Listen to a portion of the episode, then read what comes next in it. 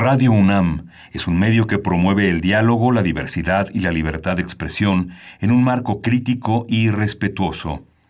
Los comentarios expresados a lo largo de su programación reflejan la opinión de quien los emite, mas no de la radiodifusora.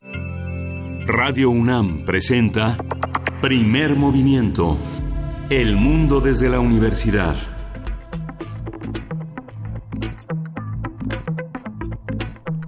Hola, buenos días. Hoy es la primera quincena de enero, 15 de enero, y son las 7.05 de la mañana aquí en la Ciudad de México. Son, estamos aquí en la cabina de Radio UNAM en primer movimiento. Berenice Camacho, ¿cómo estás? Buenos días. ¿Cómo estás, Miguel Ángel Quemain? Muy buenos días. Gracias por sintonizarnos.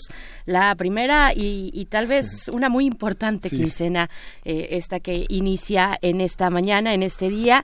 Pues aquí estamos. Ánimo, ánimo. Pues se queda uno con mucho desgaste eh, de recursos, desgaste económico después pues de las fiestas de diciembre. Y pues estamos aquí ya arrancando eh, con mucha información. Ayer tuvo lugar la reunión entre la Conferencia Nacional de Gobernadores, la CONAGO, y el Gabinete de Seguridad del gobierno de López Obrador, del presidente Andrés Manuel López Obrador, pues para hablar de temas relacionados con la estrategia de seguridad. Esto ya lo habíamos, eh, pues es, vaya, la agenda, el punto central, focal de la agenda de este gobierno y de su diálogo con los gobernadores en los últimos días, semanas, en fin. Hemos visto, eh, pues, que también algunos gobernadores pues son críticos ante la manera en que el presidente ha llevado a cabo pues este diálogo de semanas, de días pasados, señalando eh, ya semanas atrás que era un tema, el de seguridad, utilizado como bandera política por parte del presidente, pero ya ayer en el encuentro pues se acordó mantener la, digámoslo así, neutralidad política, cerrar filas en torno a las cuestiones de seguridad en México. Los gobernadores pues más críticos no pueden soslayar, me parece, la importancia pues de la presencia de la Guardia Nacional de tener una estrategia conjunta y clara y tampoco, por supuesto, de echar a andar ya un plan bien delineado, bien diseñado para eh, reforzar a las policías de los estados. Y en la reunión, en la reunión con los gobernadores y las gobernadoras, son dos, Pavlovich y Sheinbaum, se planteó el objetivo de atender las necesidades pues primordiales de cada uno de los estados. Eh, la manera, digamos, eh, en que la presidencia propuso este diálogo va a ser por separado con gobernadores de acuerdo con su extracción política, ¿no? O sea, eh, reuniones con los gobernadores de extracción priista, de extracción panista y así sucesivamente. Pues este será el formato de las reuniones que tendrán lugar pues en un futuro próximo eh, donde pues se pongan los temas de seguridad y también de salud, que son finalmente los que ahora eh, con el tema del INSABI, la cuestión del INSABI supuesta en marcha, pues acaparan, acaparan la agenda. Eh, y esto por parte de la reunión que tuvieron en la esta Conferencia Nacional de Gobernadores, CONAGO y el Gabinete de Seguridad de Andrés Manuel López Obrador, pero también en temas de justicia. el día de hoy es importante. Esta mañana se, este, será importante porque se, prevé que hoy lleguen al Senado una serie, un paquete de iniciativas para reformar en materia de procuración de justicia. Son iniciativas enviadas por el Ejecutivo Federal, la Fiscalía General de la República también. Y bueno, ayer incluso Miguel Ángel eh, también lo, lo comentaba nuestro invitado Edgar Cortés. Hablaba de estas reformas del fiscal, de la Fiscalía pues General de Hertz Manero y ya está eh, pues esta, esta expectativa sobre el contenido, los detalles a estas, al parecer son nueve iniciativas, probablemente o seguramente en materia de amparo, reformas al Código Penal, eh, a las leyes orgánicas del Poder Judicial y de la Fiscalía General. Así que hay que estar atentos sobre el contenido de estas nueve iniciativas que llegan hoy al Senado de la República.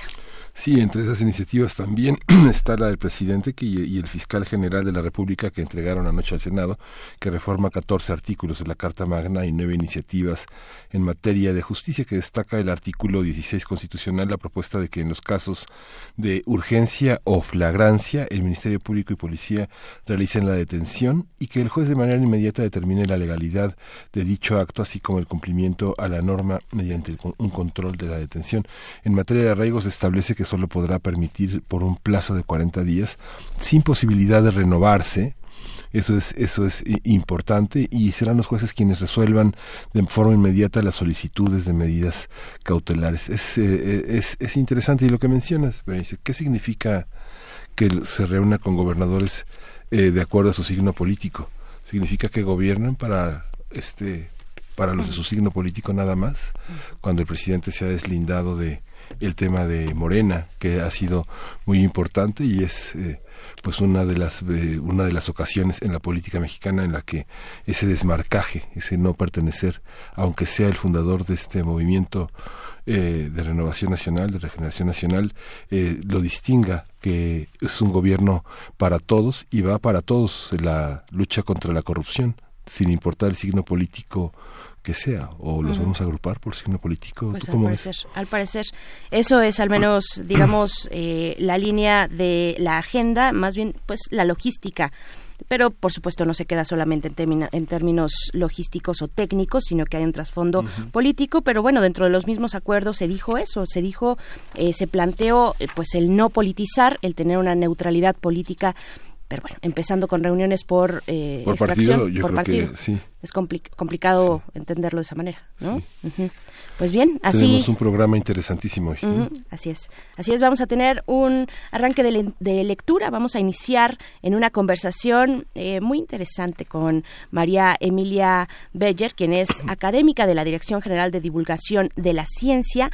Y el tema que vamos a abordar con ella es la presencia del veneno en la literatura. Así es que vayan enviando en redes sociales pues sus pasajes favoritos, sus extractos y lecturas favoritas que involucren a el veneno, los distintos tipos de veneno en la literatura, en cualquier tipo de literatura. Sí, le damos la bienvenida a los radioescuchas de la Universidad de Chihuahua, que vamos a estar juntos de 6 a 7 de la mañana en el horario de Chihuahua, de 7 a 8 en la Ciudad de México. Y hoy también tenemos fonografías de bolsillo, un tema que a todos los ámbitos urbanos interesa, que es el tema de Chava Flores. Lo va a tocar Pavel Granados en sus fonografías de bolsillo. Pavel Granados es escritor y ahora dirige la Fonoteca Nacional. Así es, y es que Chava, Chava Flores cumplió fue ayer, el día de ayer, 14 de enero, el aniversario, su aniversario, su natalicio, 100 años se cumplen del nacimiento de Chava Flores. Entonces, pues eso como el tema de las fonografías de, bolsillo. Para nuestra nota internacional, estaremos comentando pues esta toma de protesta, esta toma de poder eh, del ahora ya presidente de Guatemala, Alejandro eh, Yamatei.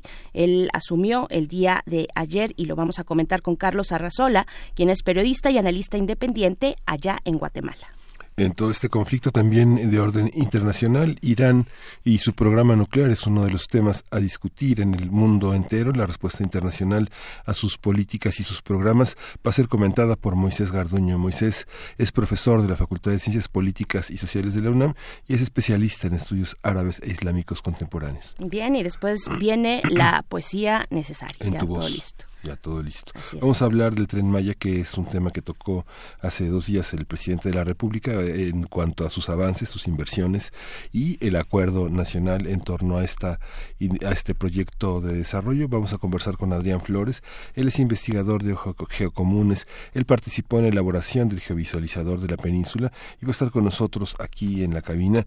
Estará también Ángel Zulub, es un ciudadano maya, integrante del centro comunitario Ucuchil K Chivalón de Carrillo Puerto en Quintana Roo. Así es, y pues también como todos los miércoles, nuestra sección dedicada a la química y a los 150 años de la tabla periódica de los elementos químicos con el doctor Plinio Sosa, académico de la Facultad de Química. En esta ocasión nos habla de el cesio, el domador del tiempo así le pone este, este título poético, siempre eh, nos acerca de esta manera a la química, el doctor Plinio Sosa, y pues bueno, la invitación a que eh, esta invitación un poco con la, con la garganta un poco destrozada, pero eh, igual con muchas ganas de leerles en nuestras redes sociales, arroba P Movimiento en Twitter, Primer Movimiento UNAM en Facebook, y vamos a ir con música. Vamos a ir con esto. Bueno, hay que decir que hoy es el día eh, del compositor.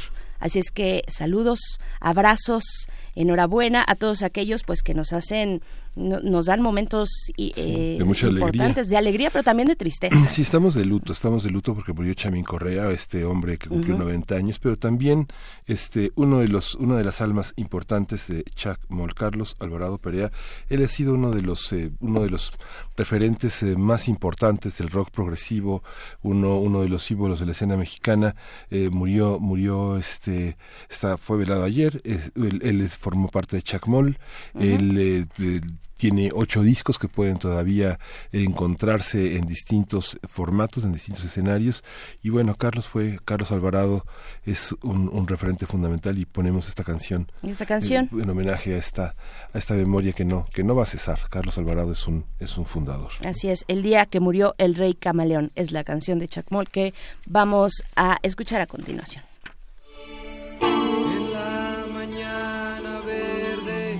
La los hombres van a trabajar. El jardinero escucha como las aves cantan en la jaula de cristal. La puerta de sale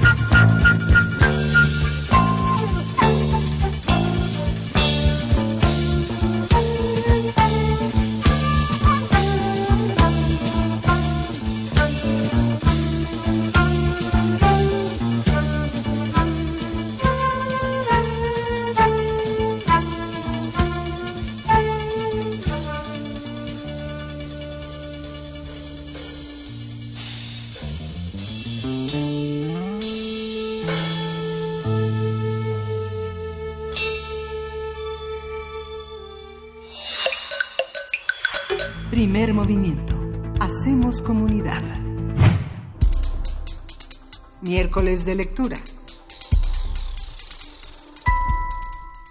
Dice el diccionario de la lengua española que el veneno es una sustancia capaz de producir graves alteraciones funcionales e incluso la muerte en el organismo humano. En la literatura universal hay muchos ejemplos del uso del veneno, el engaño y la traición que acompaña al envenenamiento han sido clave en el desarrollo de muchas historias que hemos todos disfrutado. Sí, ¿qué envenena más, la traición o el veneno?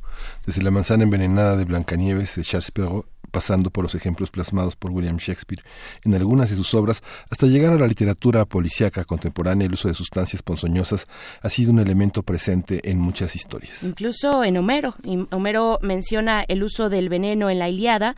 Otras obras en las que se utilizan pociones o sustancias como el veneno son Las Mil y Una Noches, El Conde de Montecristo, Hamlet, Romeo y Julieta, que ya mencionábamos a Shakespeare, y Madame o Madame Bovary, entre muchas otras. Vamos a conversar sobre el uso del veneno en la literatura, las obras que mencionan sustancias tóxicas, sus víctimas, y está con nosotros María Emilia Beyer. Ella es académica de la Dirección General de Divulgación de la Ciencia y esta mañana está con nosotros para hablar del veneno. Bienvenida.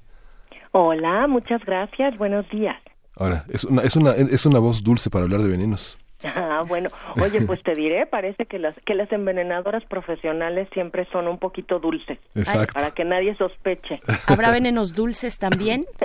Puede ser, ¿no? Puede ser, María Emilia, pues, pues, sí, pues venenos endulzados, este, o, o, venenos como como los utilizados por un par de viejecitas en esta obra de teatro llamada eh, Arsénico y Encajes, ¿no? Sí. Entonces, finalmente, eh, el envenenador, eh, lo decían ustedes muy bien al principio, además de dar los buenos días al auditorio y entrar en materia. Fíjate que ustedes al principio dijeron que, que, bueno, que nos da como este temor primigenio el uso del veneno y del envenenador, y el tema está en que justamente el envenenador necesita acceso a su víctima. Y eso, eh, pues generalmente, involucra una convivencia. Muchas veces, tanto en la literatura como en la vida real, ¿eh? el envenenador es alguien cercano, la envenenadora es alguien que vive contigo o que te cuida y que entonces te está poniendo ciertos ungüentos para curar las heridas, por ejemplo, ¿no? Eh, es alguien que tiene acceso a tu comida o que te sirve la bebida, en fin. Entonces, tanto en la literatura como en la vida real, que finalmente la una se inspira en la otra y la otra inspira a la una, eh, pues encontramos que, que, que el envenenador es alguien que está generalmente compartiendo la vida con nosotros y yo creo que esa traición hace todavía más terrorífico el tema, ¿no? Uh -huh, por sí. supuesto. Sí, porque decíamos que el tema, el tema también del envenenamiento es el tema de la traición. O sea, lo que se envenena realmente es, es, es el tema de la confianza. ¿no? Siempre se sospecha de la comida. Los grandes eh, líderes políticos en, el, en, la, en la antigüedad hacían que sus generales, sus cocineros, probaran primero la comida, ¿no? Por supuesto, ¿no? Y también se dice que pues tenían en, en, algunas cortes tenían gatos, ¿no? Y se da cuenta de todo ello y finalmente pues esto inspira la literatura. Eh, pero además hay una frase atribuida para Celso, médico y fundador de la toxicología, que vivió en el siglo VI y él ya decía el veneno está en todo y nada carece de veneno. La dosis hacia el veneno es una frase que sí conocemos, pero la frase completa es la que yo les estoy diciendo ahorita, que es, la repito, el veneno está en todo y nada carece de veneno. La dosis hacia el veneno o al remedio. Y esta parte es bien interesante porque es verdad, ¿no? A veces algunos venenos sirven para contrarrestar, algo que uno considera tóxico puede servir para contrarrestar el envenenamiento de otras sustancias, ¿no? A nivel fisiológico, una cosa puede ayudar a curar la otra, entonces el chiste está en saber, ¿no? Y bueno, pues, pues, la literatura se ha inspirado de muchísimos, muchísimos casos. Si quieren, podemos ir entrando en materia. Sí, pero y, y solo ahí, eh, en este acento que tú pones o en esta distinción de la, la, la cantidad de veneno y las formas en las que se puede expresar, no siempre se trata de, de, para no, no, se emplea necesariamente solo para matar de manera pues pues ruin al enemigo no de, siempre hay terribles secretos conjuras venganzas familiares de reinos eh, de herencias involucradas en fin cuando se es, es la primera imagen que nos llega a la mente cuando hablamos de veneno pero habrá otros usos un poco más lúdicos tal vez en otras en otras dosis de envenenamiento bueno, fíjate que este hay uno que además es como muy nacional, ¿no?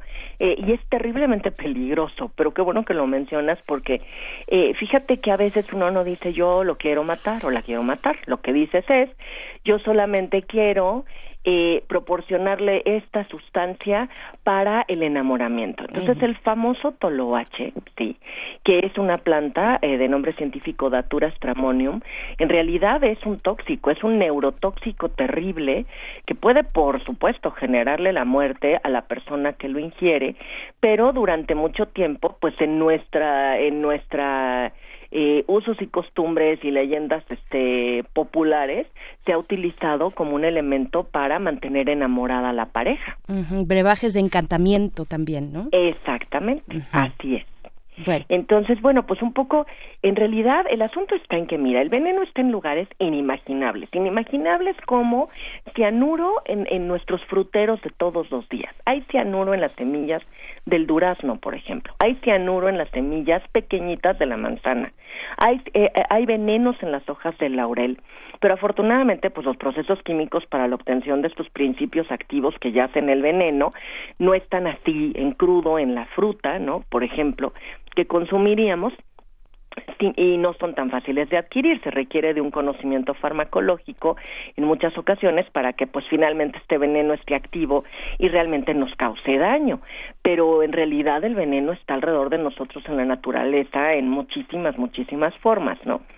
Em, no sabemos realmente la época exacta en la que se inició el estudio del veneno, pero sí sabemos que, bueno, personajes tan antiguos como Cleopatra ya estaban analizando sus efectos y, por ejemplo, cuando ella decidió que finalmente iba a suicidarse porque no quería que se le expusiera como un trofeo de, de guerra, estuvo analizando muchos venenos que probaba de las esclavas que la acompañaban para ver cuál era la muerte menos dolorosa y cuál era la muerte, también narran ahí, que eh, finalmente dejaba un cadáver más hermoso, ¿no? Porque ella era esta mujer famosísima hasta el día de hoy por esta belleza increíble y determinó que, por ejemplo, el arsénico mataba muy rápido, pero dejaba un rictus de dolor que a ella no le gustaba en los cadáveres, ¿no? Entonces se decidió por el veneno del áspid de esta de esta víbora, que de todas maneras seguramente debe haber sido muy doloroso, pero eh, bueno, pues entonces sabemos, ¿no? Sabemos también de la cicuta, en fin, sabemos de muchos venenos que se han utilizado en la vida real, incluso para, pues, eh, aniquilar o eh, suicidarse, ¿verdad? Personajes históricos. Sí, Pero bueno, solo vamos déjame... a hablar un poquito en la literatura y pues ya nos vamos a ir a otros casos que son más de ficción. Claro, ahí el, eh, es que es bien interesante también lo que comenta sobre Cleopatra, porque finalmente también es eh, la narrativa estética o la belleza detrás de la muerte. ¿no? Así es. O, en la muerte misma, buscar la belleza en la muerte, que es un tema bastante, eh, pues que nos podría dar para mucho también. Por supuesto, por supuesto. Y bueno, pues mira, en, en el caso de, de, la literatura y de esta inspiración, mira, en el mundo literario nadie, nadie ha utilizado el veneno con la maestría de la llamada reina del crimen, Agatha Christie, que pues hace apenas unos días cumplió 44 años de haber partido, ¿no? De, de fallecida.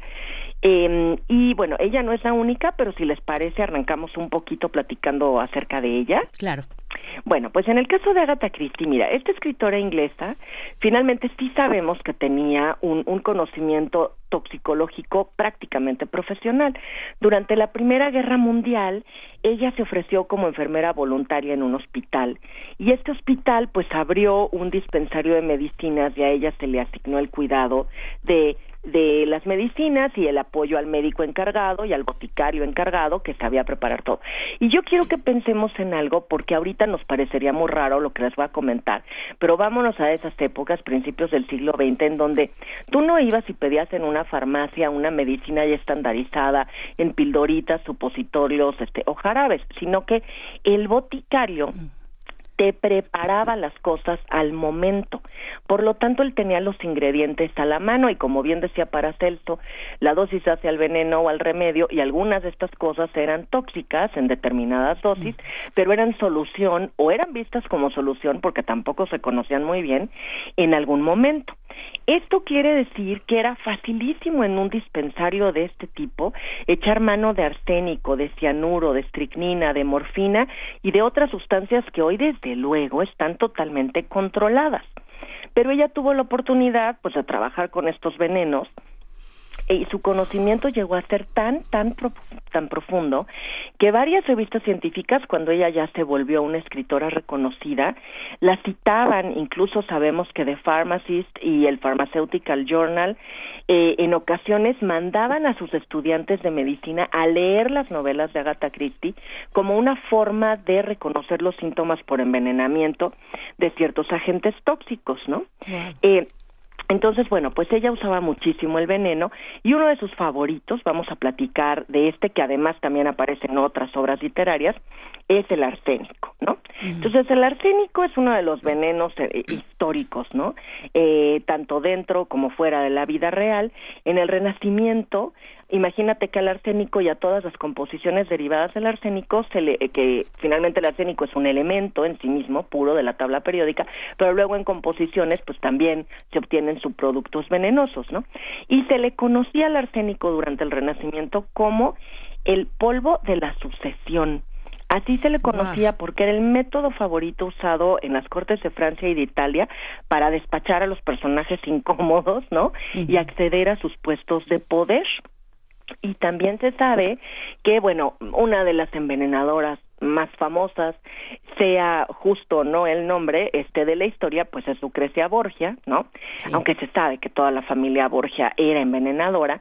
Y ellos tenían eh, a partir del polvo del arsénico un componente tóxico que era la temible cantarela que consistía hoy sabemos porque ha llegado hasta nuestros días pues algunas de las notas no eh, consistía en arsénico que se añadía a las entrañas de un cerdo que se mataba y se dejaba abierto ahí durante varios días en descomposición.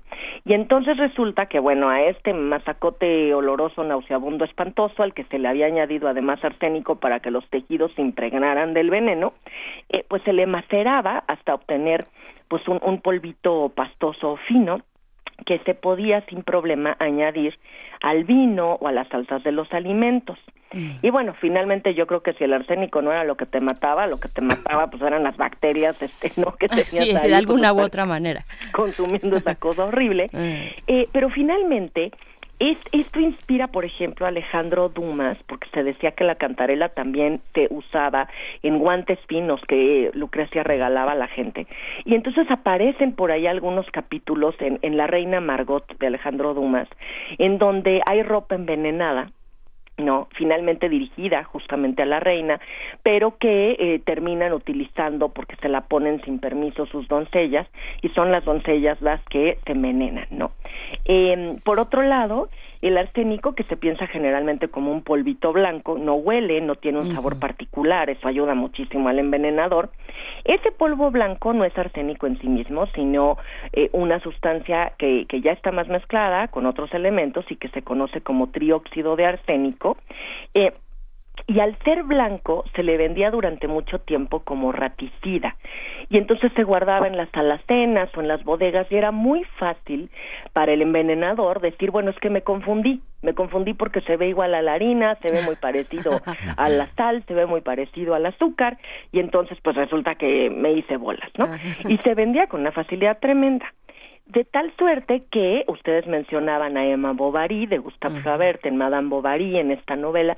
Eh, bueno pues Emma Bovary que ha tenido una vida que finalmente considera eh, pues eh, no satisfactoria verdad decide suicidarse y lo que hace es comprar sin mayor percance arsénico en polvo en la botica de su localidad justamente diciendo, porque era una práctica común de la vida real, que necesitaba matar un montón de ratas y es así como ella se suicida, ¿no?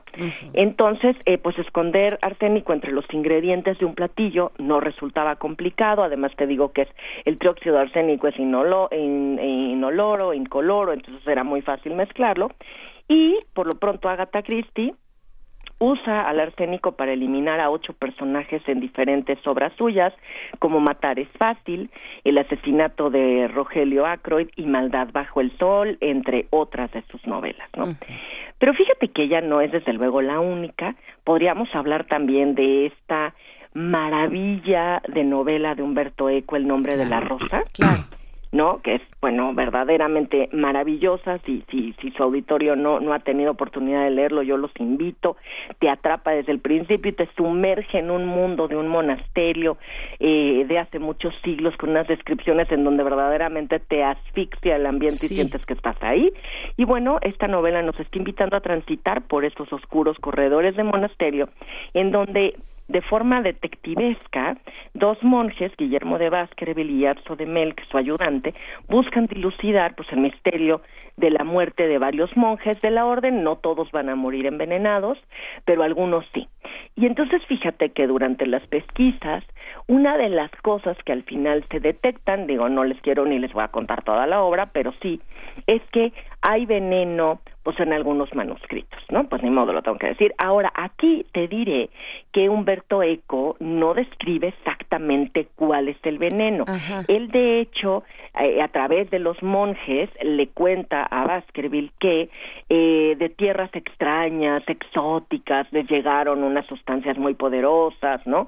Eh, que no supieron decir cuáles eran los componentes, pero que ese frasco ha desaparecido, ¿no? Entonces ya se sabe que pues puede haber un peligro ahí porque una cosa muy venenosa y muy exótica ya no está en la bodega del, monasterio. Pero aparecen los síntomas, ¿no? Tal vez por los síntomas podríamos guiarnos en, en todo caso porque son las, las pistas. Exactamente. Y por eso, pues ahora uno podría pensar que a lo mejor, desde luego, pues era algún subproducto del arsénico a lo que él estaba refiriéndose, pero no lo narra como tal. Y fíjate que eso me parece, digo, desde luego, para nada es en menoscabo de la obra, que es maravillosa, ¿eh?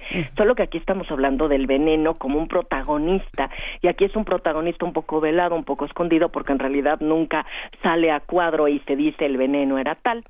Pero fíjate que además es muy chistoso esto porque porque a pesar de que de que no se le nombra y el y la obra es magnífica eh, va en contra del decálogo de las historias detectivescas.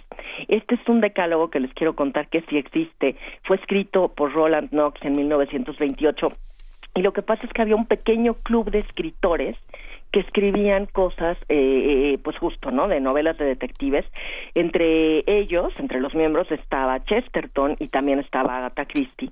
Y entonces en el decálogo ellos decían que quien quisiera introducir un veneno como causa de muerte de sus personajes no debía utilizar venenos desconocidos para la ciencia. O sea, eso era trampa, ¿no? Ah. Decir de repente, oye, este personaje ya me da lata, entonces aquí lo pongo a beber algo y pum, se muere, este, y no explico ni cómo ni nada, pues era tramposo, ¿no? Entonces, bueno, eso era lo que lo que decía la gente perteneciente al club. Claramente Humberto Eco no no es ni de esa época ni ni ni, ni se ciña esas reglas, lo que también habla de su libertad creativa y no hay problema.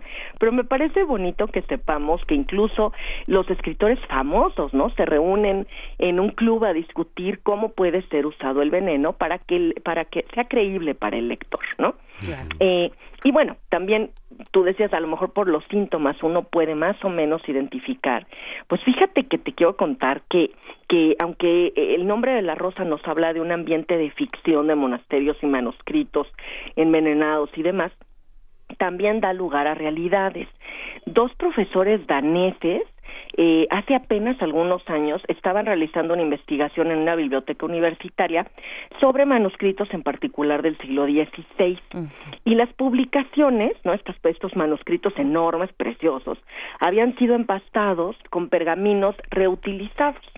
Entonces, en realidad ellos querían pues también entender que había en la portada misma, que había en estos pergaminos tan antiguos y entonces decidieron tomar los rayos X, ¿no? Para porque era la única manera de saber pues qué había en lugar de pues deshacer la portada para entender qué había, ¿no? Entonces tomaron rayos X y encontraron, ¿verdad?, que estas carátulas tenían una capa verdosa que no era mo porque no se veía a simple vista, en fin, no entendían qué era y entonces llamaron unos científicos, les pidieron que analizaran qué era lo que pasaba y bueno, realizando análisis químicos se determinó que esa capa estaba constituida por una tintura de arsénico. Eh, no sabemos si este veneno, que está en muchísimos de esos manuscritos, se colocaba a propósito en la portada de los manuscritos para protegerlos contra plagas como ratas e insectos, porque claro, entonces pues querían finalmente que esto permaneciera y pues los animales se los comían, ¿no? O si la presencia tenía un fin más siniestro que se acerca a la ficción, a la literatura y a la novela de Humberto Eco. Desde luego estos manuscritos que estaban a la vista de todo el mundo, ¿no? Pues rápidamente fueron eh, sustraídos y ahora se guardan en bodegas particulares y además se dio el aviso pues a las bibliotecas del mundo que contenían manuscritos de esta época para que por favor revisaran si no eran libros envenenados, ¿no? Claro, los, los temas, los temas, las venenas, los venenos de las pinturas de Rembrandt y de prácticamente toda la escuela de Venecia son, son muy conocidos también, ¿no? Muchas de las pinturas que usaba ese blanco de Rembrandt es un blanco que también es altamente venenoso. No, no recuerdo qué veneno es, pero eh, también era una, una previsión transportar sus pinturas fuera de su, de su ciudad natal. Mucha gente padeció ese, ese tema en, algunas, en algunos castillos y en algunos coleccionistas de la obra de Rembrandt. Pero nos preguntaban, ¿cuál es el decálogo? ¿Cuál es el nombre del decálogo? ¿Dónde está ese decálogo que mencionabas? Ah, el decálogo, mira, el decálogo fue escrito en 1928 por Roland Knox. Era parte de, un club, supuestamente como muy, muy privado, eh, y se llama El Decálogo de las Historias de Detectives. Ese es el nombre del decálogo. Yo, eh, pues la verdad, he tenido acceso al decálogo a través de un libro, ya que estamos hablando de libros. Aprovecho para contarles que hay un libro fabuloso de una química que se llama Catherine Harkop, que se llama, bueno, está en inglés, se llama A is for Arsenic eh, pero la traducción sería A es de arsénico y el subtítulo es Los venenos de Agatha Christie. Y ella aquí es en donde nos narra eh, cuáles son las reglas del club y, la referencia al veneno. Sin embargo, no, yo ignoro si está simplemente poniendo el nombre en internet porque bueno, ahora muchas cosas están de acceso libre gracias a eso. Si no, y si quieren conocerlo, con mucho gusto yo puedo hacer una transcripción del decálogo y pues se los mando a ustedes y ustedes lo pueden compartir o está en este libro que habla justamente del uso del veneno, particularmente en la literatura de Agatha Christie. Te lo vamos a agradecer mucho, María Emilia Beyer, pues eh, estamos ya más bien al filo, al filo de esta conversación que nos tiene ahí precisamente hablando de venenos contigo. ¿Con qué, con qué quieres despedirte? Un último comentario, porque vaya, ni siquiera lanzarte una pregunta, hay tanto que decir, pero tú dinos cómo cerrar esto. Bueno, pues mira, yo querría eh, comentarles que a veces la literatura ha dado pie a incluso salvar vidas, sobre todo en el caso de Agatha Christie en el misterio de Pale Horse, uno de los envenenamientos se da por talio.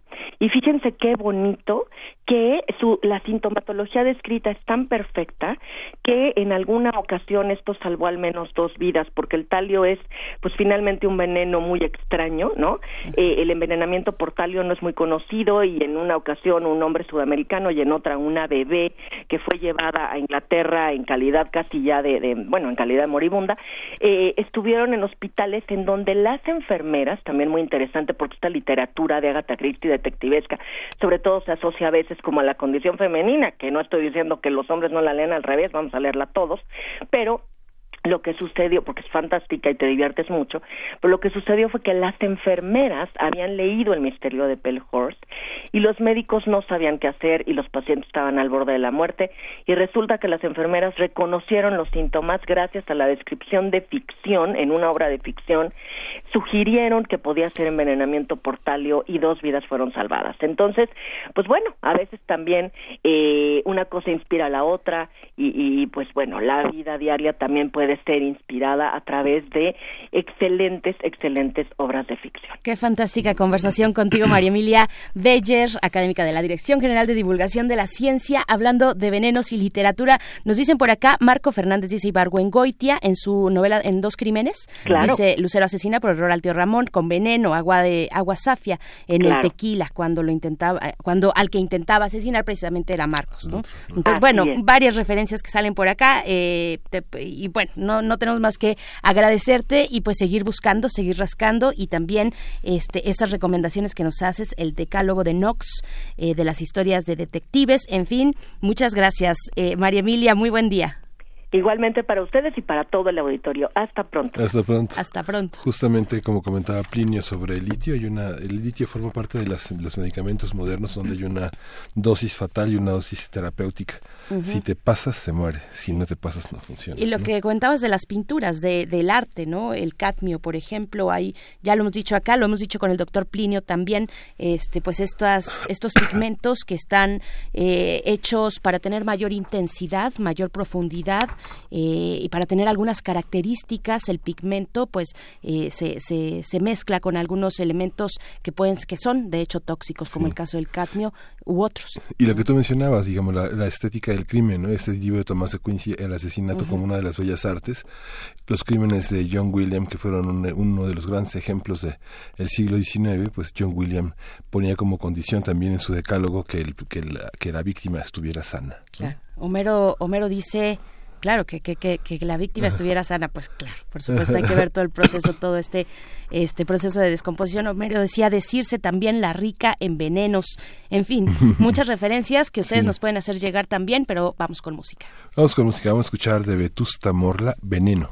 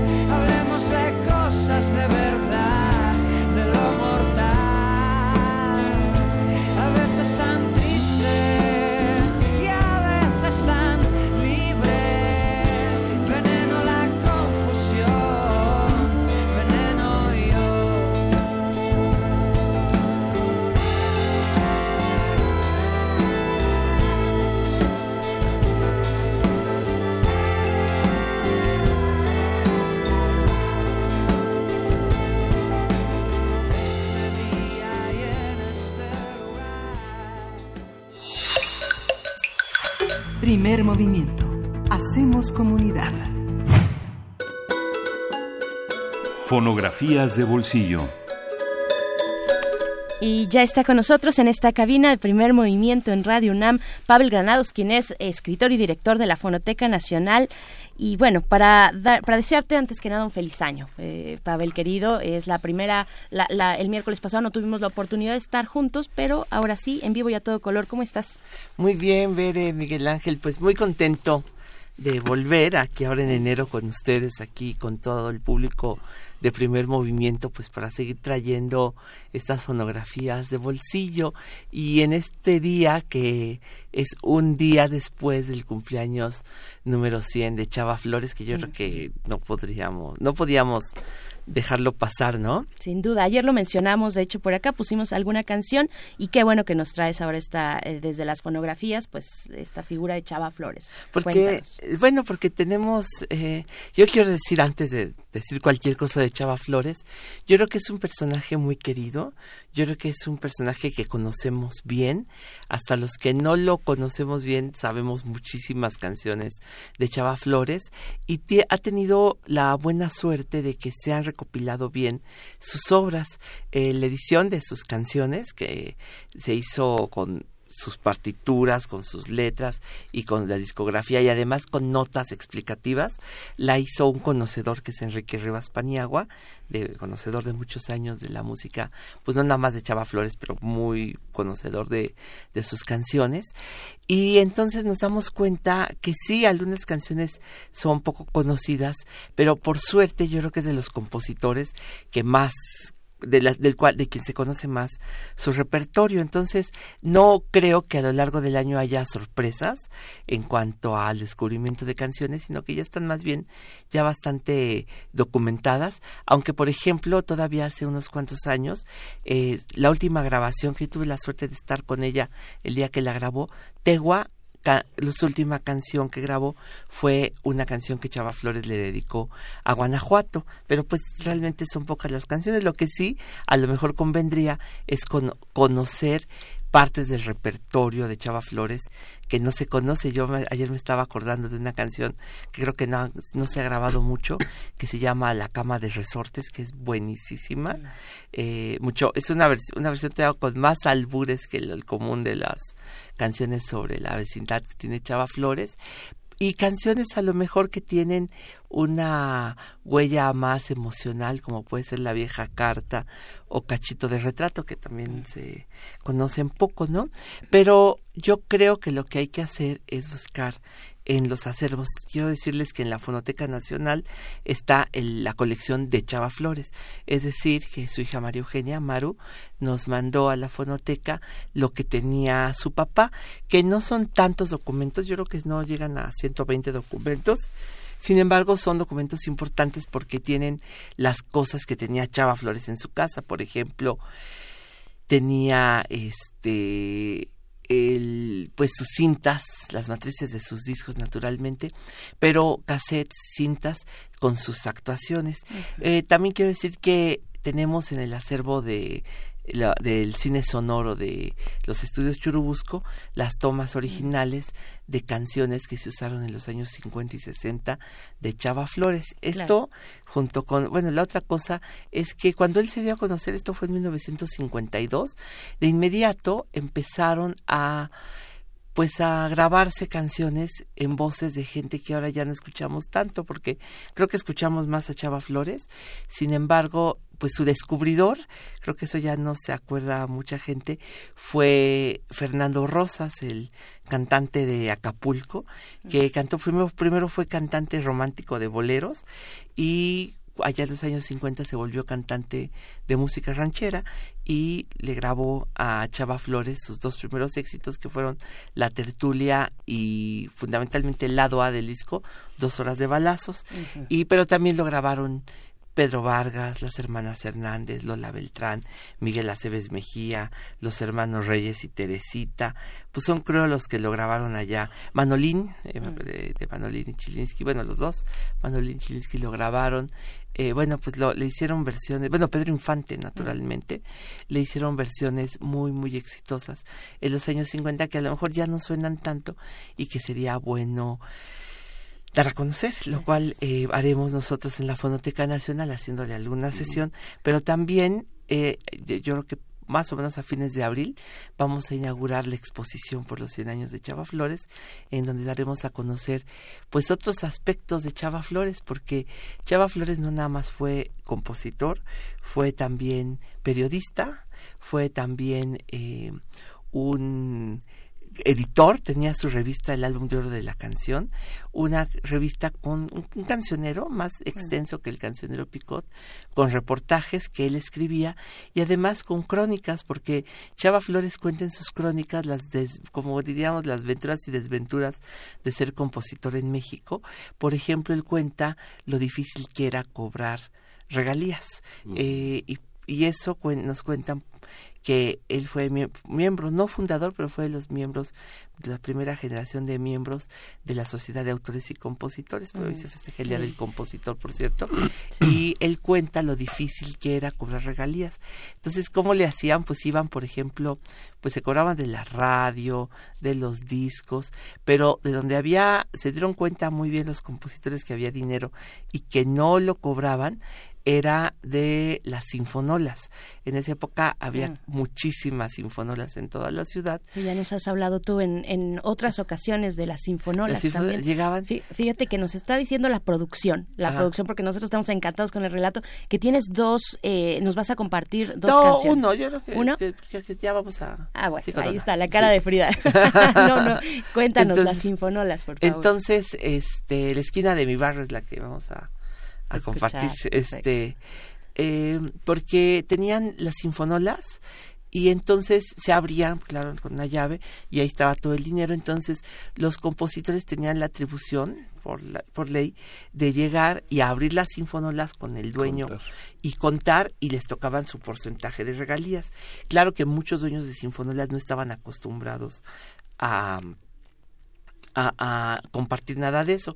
Entonces los compositores, ya sea al Esparza Oteo, que le tocó, pero también a Chava Flores le tocó hacer, ejecutar esto, ir por sus regalías y si el dueño de la sinfonola no quería, tenían el, el permiso por ley, que le escribían ahí, de llevarse la sinfonola a, no a su casa, a las oficinas de la Sociedad de Autores. Alguna vez escuché a José María Fernández Susain decir que eso debía hacerse con las editoriales. Así hizo la broma de la sinfonola, ah. que había que hacerlo para con las editoriales.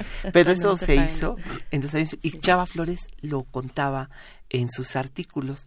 Fue coleccionista eh, de muchas cosas, pero desde su la primera vez que él fue al cine, a los ocho años, guardó ese boleto y después llevó un álbum de puros boletos de entradas al cine y eso se ve en su primer éxito que fue eh, Dos horas de balazos que es ah. dos horas de cine con las películas de Tom Mix y de Book Jones y bueno pues yo pienso que Chava Flores, bueno, expondremos el manuscrito del gato viudo, las caricaturas que se han hecho sobre sus canciones, especialmente la de Gabriel Vargas, el, el creador de la familia Burrón, que también homenajeó a Chava Flores. Una cosa que a lo mejor es la geografía de Chava Flores, porque él fue, él hizo de la canción ranchera un género de la Ciudad de México. Siempre la canción ranchera es un fenómeno de la Ciudad de México, nunca se compuso en la provincia. Siempre los éxitos de la canción ranchera se hicieron aquí por compositores que vivían aquí y que componían en la Ciudad de México, ya sea en cafés cercanos a la W, pero siempre evocando la provincia. Y Chava Flores hizo de la canción ranchera un género de la ciudad, con personajes de la ciudad, como que la hizo completamente urbana. Ya no era una evocación de nada de... De, las montañas. No, nada, de la noviecita de, pueblo, no era ya nada, de del eso. kiosquito. No, bueno, en, en, vámonos al Parque Sefira, ¿sí? Pero realmente, eh, o en los pulques de Apan, pero no porque es en la colonia Pensil, pero fundamentalmente es la Ciudad de México. Y es el orgullo de cantar a, los barrios de la Ciudad de México. Curiosamente usó muchos géneros. Chava Flores, no sabiendo música de manera profesional, cantó tangos, boleros, canciones rancheras, pero también chotices. La música española le gustaba. El gato viudo es un chotis. Y, por ejemplo, yo diría que eh, no hay un no hay un lugar que sea aquí pasaron las, las cosas de Chava Flores, sino que se basaba en muchas vecindades, se basaba en muchas esquinas de varios barrios y esta que les que traje, pues es una grabación, no es Chava Flores, es una canción un poco extraña, son los rurales de Gilberto Parra, es decir, el autor de Por un amor, y quienes cantan son unas señoras que llevaron a radio con todas las reticencias del mundo porque eran groserísimas y las advirtió que si soltaban un albur terrible o una grosería, las iban a censurar a sacar de la radio. Por suerte se domaron porque eran, ellas venían de la carpa, se llamaban las cúcaras, eran Hortensia Clavijo y la hermana de Manolín, de Manuel Palacios, también es parte de las cúcaras. Nada más grabaron dos canciones, pero las únicas dos canciones que grabaron son de Chava Flores. Un lado era el retrato de Manuela y este que vamos a escuchar, que es la esquina de mi barrio. Pues se van a ver ustedes, no eran, eran muy chistosas más bien, no eran grandes cantantes, eran grandes cómicas. Querido, querido Pavel, pues, pues muchas gracias. Vamos a estar también, bueno, hoy es el Día del Compositor, así es que también es una buena manera de, de, de, recordar a los 100 años de Chava Flores y estaremos atentos a lo que la fonoteca pues tenga en los siguientes, las siguientes semanas en memoria, en conmemoración de este grande de la composición en la Ciudad de México, Chava Flores. Vamos a escuchar y nos despedimos ya también de la Radio Universidad de Chihuahua. Nos encontramos con ustedes el día de mañana, ya saben, a partir de las 6 de la mañana hora de Chihuahua, 7 de la mañana hora de la Ciudad de México. Seguimos aquí en el 96.1. Vamos a escuchar a Chava Flores con, en realidad, son las cúcaras, los rurales de Gilberto Parra. Vamos a escuchar.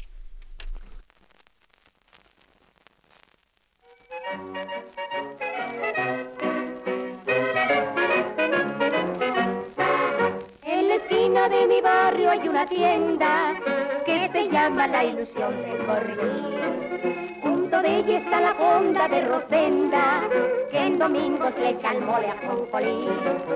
Frente se halla la botica La Aspirina, donde surte sus recetas mi mamá.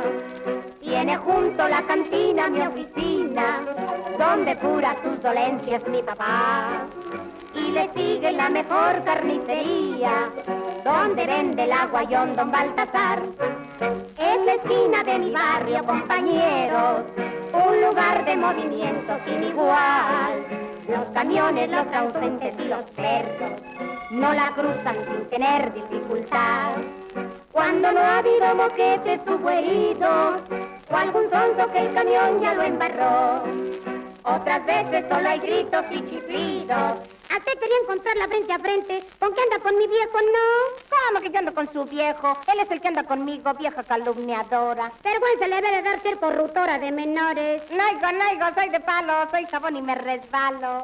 O se escucha el cilindrero trovador.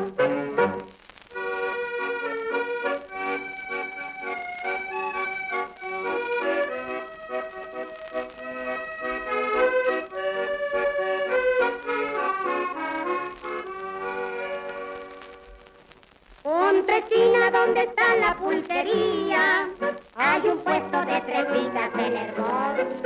Allá afuera siempre está la policía, y ahí tiene su cuartel el cargador. De este lado vende pan la cucaracha, y le siguen las persianas del billar. El cafite ya paró y su percacha, porque llega con sus cuates a jugar. Fernando va siguiendo a una muchacha y Lupita su mujer ahí va detrás. Es la esquina de mi barrio, compañeros, un lugar de movimiento sin igual. Los camiones, los transuntes y los perros no la cruzan sin tener dificultad. Cuando no ha habido boquetes hubo heridos o algún sonso que el camión ya lo embarró. Otras veces solo hay gritos y chiflidos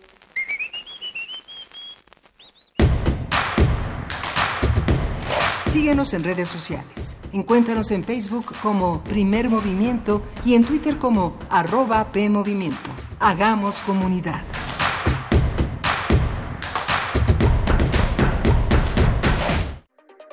Casa del Lago UNAM abre inscripciones para el primer trimestre 2020 de cursos y talleres. Artes escénicas, fotografía, historia del arte, literatura y mucho más. Consulta fechas, costos y horarios en casadelago.unam.mx. Manuel Felgueres. Trayectorias. En el marco de los festejos por sus 90 años de vida, se crea una exposición monográfica que resalta la importancia del artista en el desarrollo del arte contemporáneo en México. Pasando por tres etapas claves de su creación artística, se logra establecer una relación entre su pintura, escultura y una evidente inclinación por la innovación formal y técnica. técnica. Museo Universitario Arte Contemporáneo, MUAC. En Ciudad Universitaria, del 7 de diciembre de 2019 al 10 de mayo de 2020. Estamos todos conmocionados, nadie puede creer lo que está pasando. Toda la comunidad esperaba una victoria del equipo local. Pero, ¿dónde están nuestros nueve titanes? ¿Nuestros nueve guerreros? Sin ellos no hay juego. Su comunidad los necesita. Súmate y representa tu colonia. Postúlate para las comisiones de participación comunitaria. Tienes del 28 de enero al 11 de febrero. Conoce más en www.ism.mx. Instituto Electoral, Ciudad de México. Con participación, todo funciona. Una cosa es salir de fiesta. Otra cosa es salir de urgencias. Una cosa es querer levantarse. Otra cosa es no poder levantarse. Una cosa es que te lata por alguien. Otra cosa es morir por nada. Las drogas te llevan al peor lugar. Hay otro camino. Te ayudamos a encontrarlo. 800-911-2000. Escuchemos primero. Estrategia Nacional para la Prevención de las Adicciones. Secretaría de Gobernación. Gobierno de México.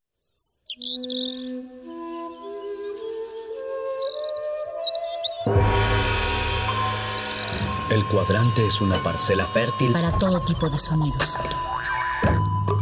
La cosecha depende del músico y el músico depende de la escucha que fertiliza el campo. El ciclo del sonido.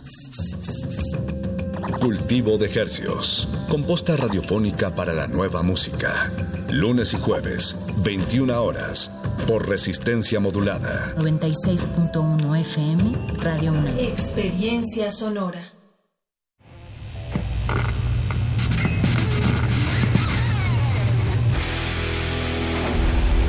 ¿Recuerdas esta música?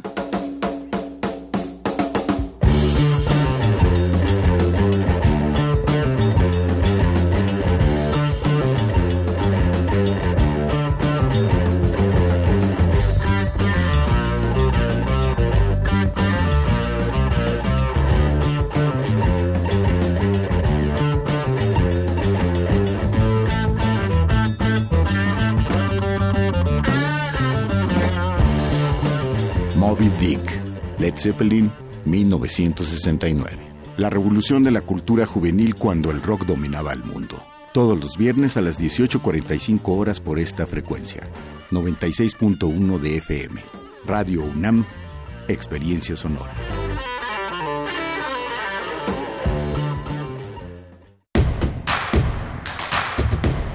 Queremos escucharte.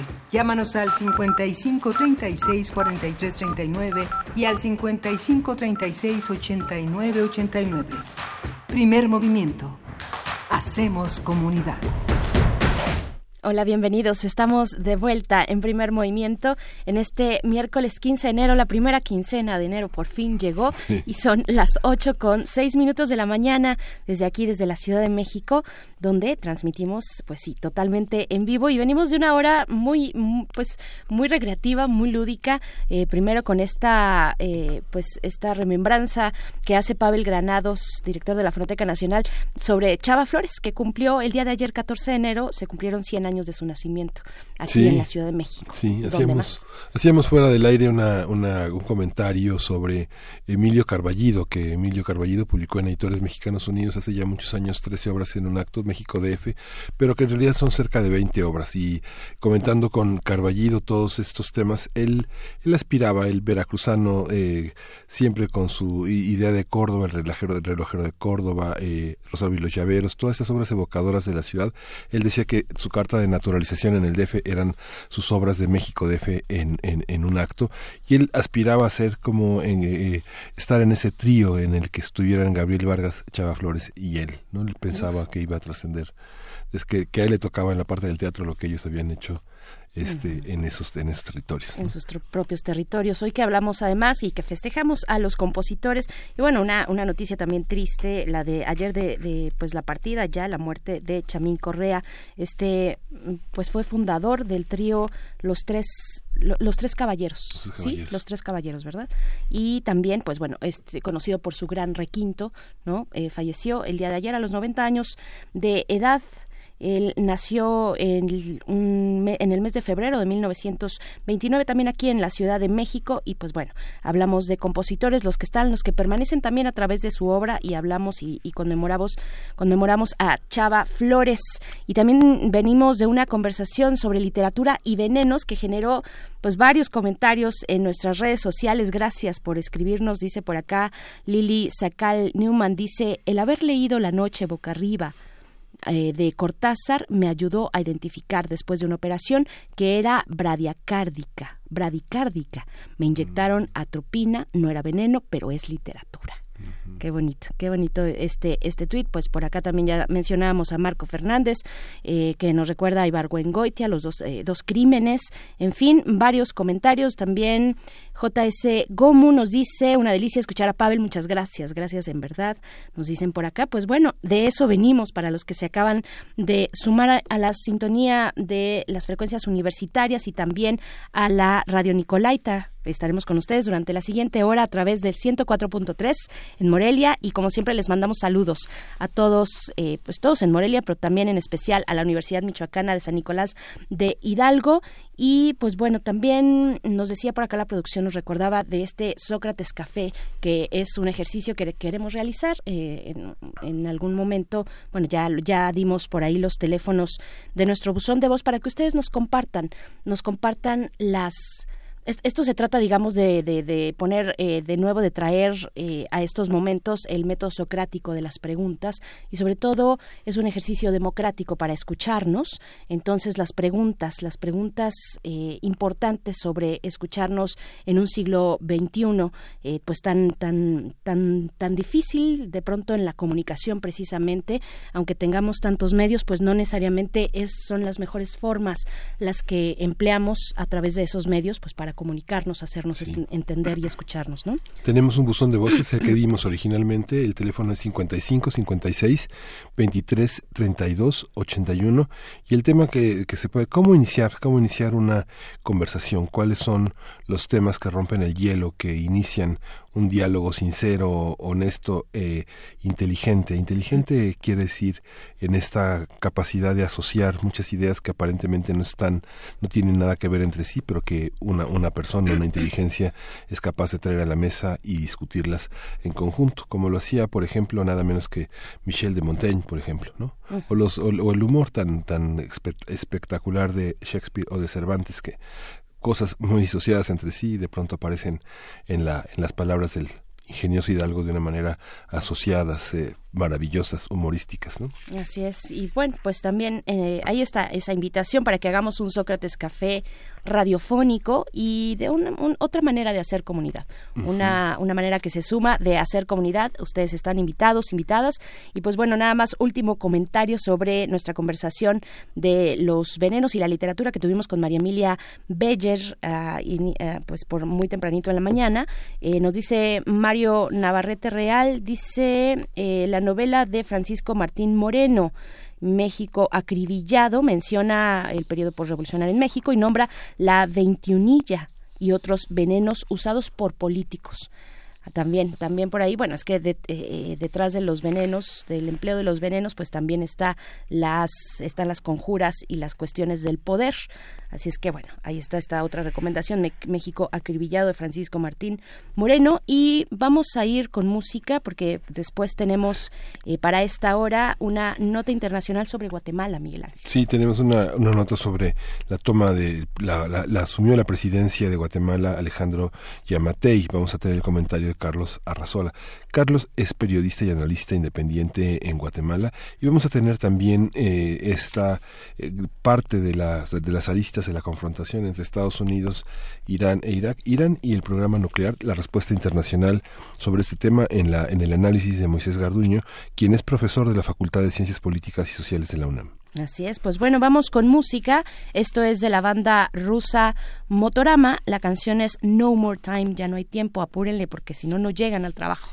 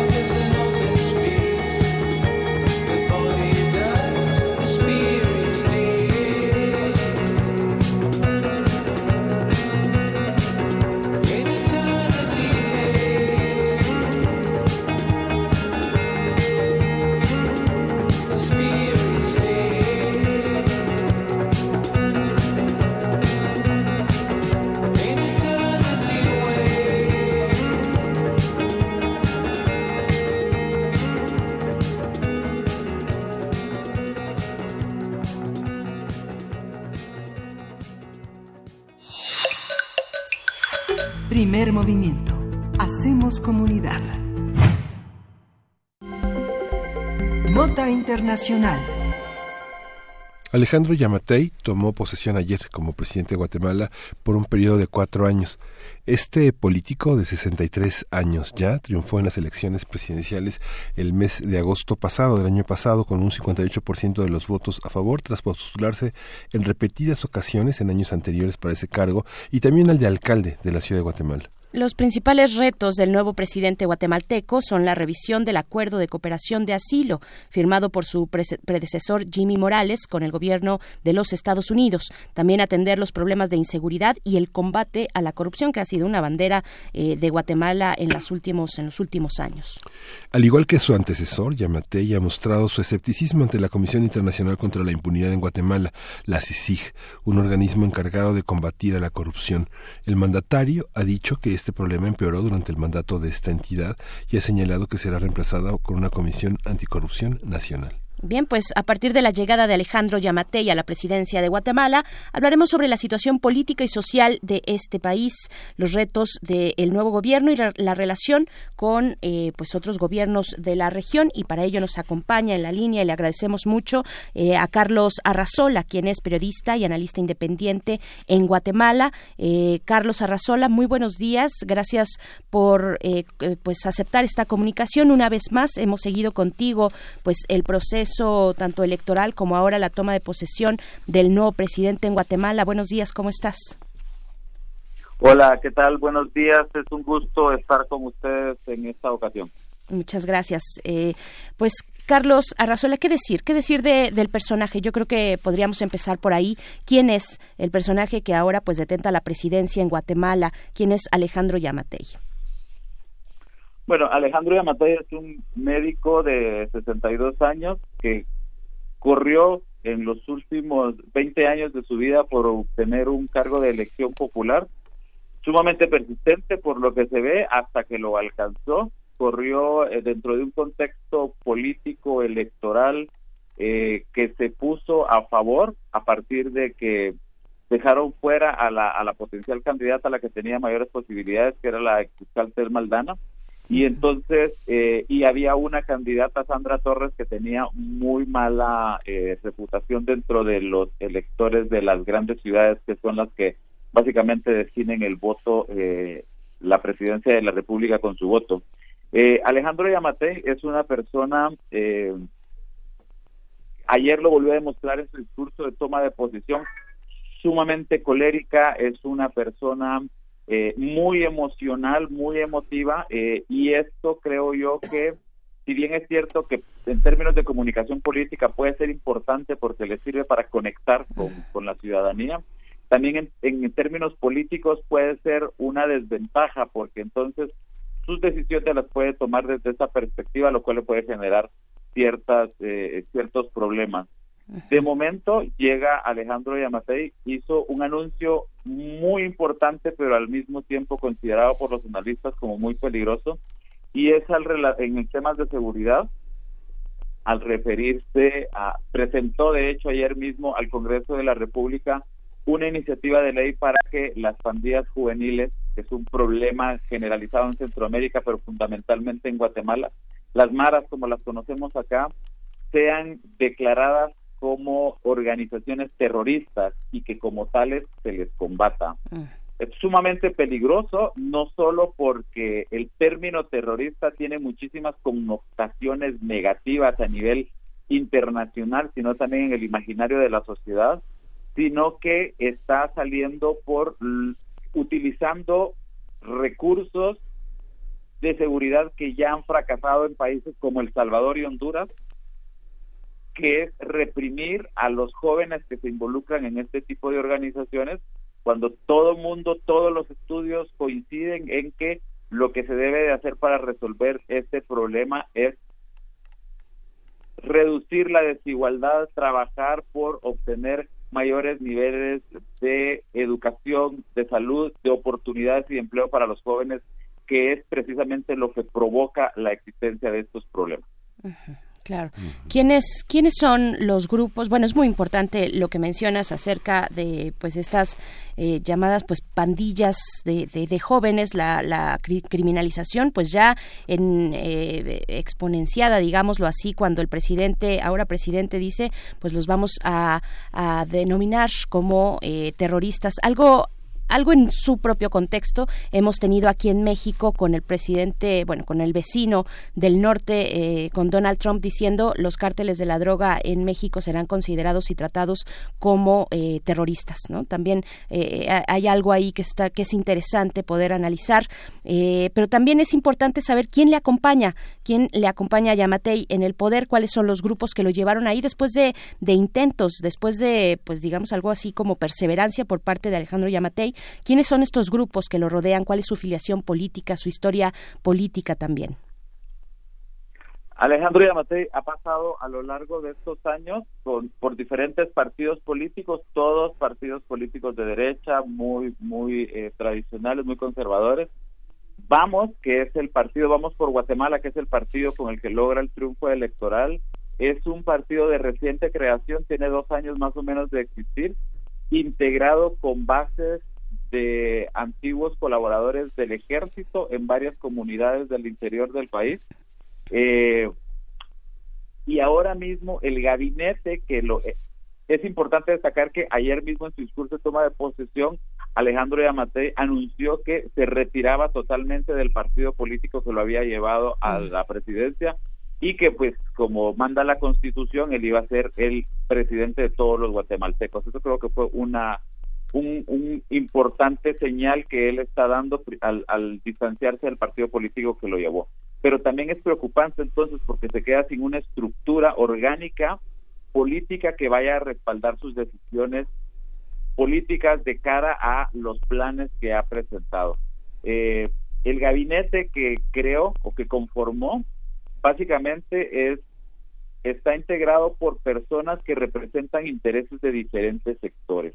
Por ejemplo, el suministro de Economía, Antonio Maluf, es el antiguo presidente de la patronal guatemalteca. Eh, y le está dando, como tradicionalmente ha sido, una de las posiciones estratégicas que tienen que ver con las políticas económicas y de comercio exterior, bueno, a la patronal guatemalteca, ahí nos está diciendo mucho.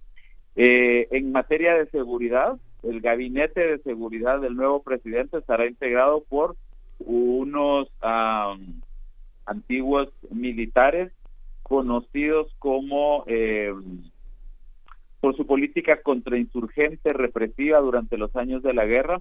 Este dato es importante porque preocupa muchísimo a las, a, las organizaciones de la sociedad civil en cuanto a que puedan utilizar de nuevo métodos represivos como los que utilizaron en el, en el conflicto armado.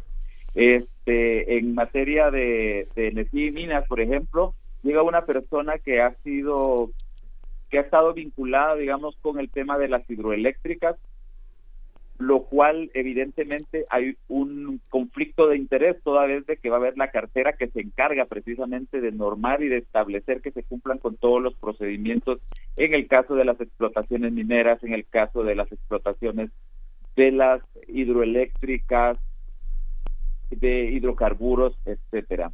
En el caso del Ministerio de Comunicaciones y, e Infraestructura, que es uno de los ministerios que utiliza mayor cantidad de recursos porque precisamente se encarga del tema de la construcción de, de infraestructura y que ha sido uno de los más señalados de corrupción en los últimos tres gobiernos que han estado en que han pasado por por Guatemala ahí puso a un diputado de su partido que anteriormente ha sido constructor, es decir, que también tiene un conflicto de interés marcado. Eh, el presidente Yamatei no ha puesto atención a todo este tipo de señalamientos y a este tipo de denuncias que ha publicado la prensa y más bien ha pedido que se le dé pues el, el, la duda y que el beneficio de la duda para que él pueda gobernar. Ah, hay otra cosa que ha sido muy interesante también, que a pesar de que él se distanció de la del partido político Vamos, que fue el que lo llevó al poder, ayer en la elección de junta directiva del Congreso de la República, eh, el partido Vamos logró la presidencia del, del organismo legislativo pero tuvo que negociar con el Partido Unidad del Cambio Nacional, que es un partido que ha sido señalado por sus vínculos con el narcotráfico. De hecho, el ex candidato presidencial de este partido, Mario Estrada, ahora mismo se encuentra detenido en Estados Unidos en proceso por cargos de narcotráfico de los cuales se ha declarado culpable. Es decir, el partido oficial con tal de tener el control del Congreso de la República pactó con un partido señalado abiertamente, esto ya no es un secreto ni es un rumor, es un partido que tiene vínculos con el narcotráfico eh, y bueno, pues eso eso creo que dice muchísimo de cuáles van a ser las intenciones o cuál va a ser la manera de gobernar de este de este partido en los próximos años. El CISEG, el CISEG, ¿qué, qué, papel la bajo la CICIG? La CICIG, que ha sido tan eh, perseguida durante el gobierno de Jimmy Morales, prácticamente acabó con ella y que ahora nuevamente eh, señalábamos en la introducción de esta, de esta nota que causó más problemas que, eh, que otra cosa. Por eso la van a desaparecer con, una, con un tema nacional de anticorrupción. ¿Tú cómo lo ves, Carlos? La CICIG lamentablemente ya es una ya forma parte de la historia política de Guatemala. Es imposible que un organismo similar a la CICIG vuelva a poder funcionar en el país porque no ya no existen las condiciones ni políticas ni jurídicas para que esto pueda ocurrir. Presidente Morales el presidente Yamatei perdón en su toma de posición planteó como uno de sus tres ejes fundamentales.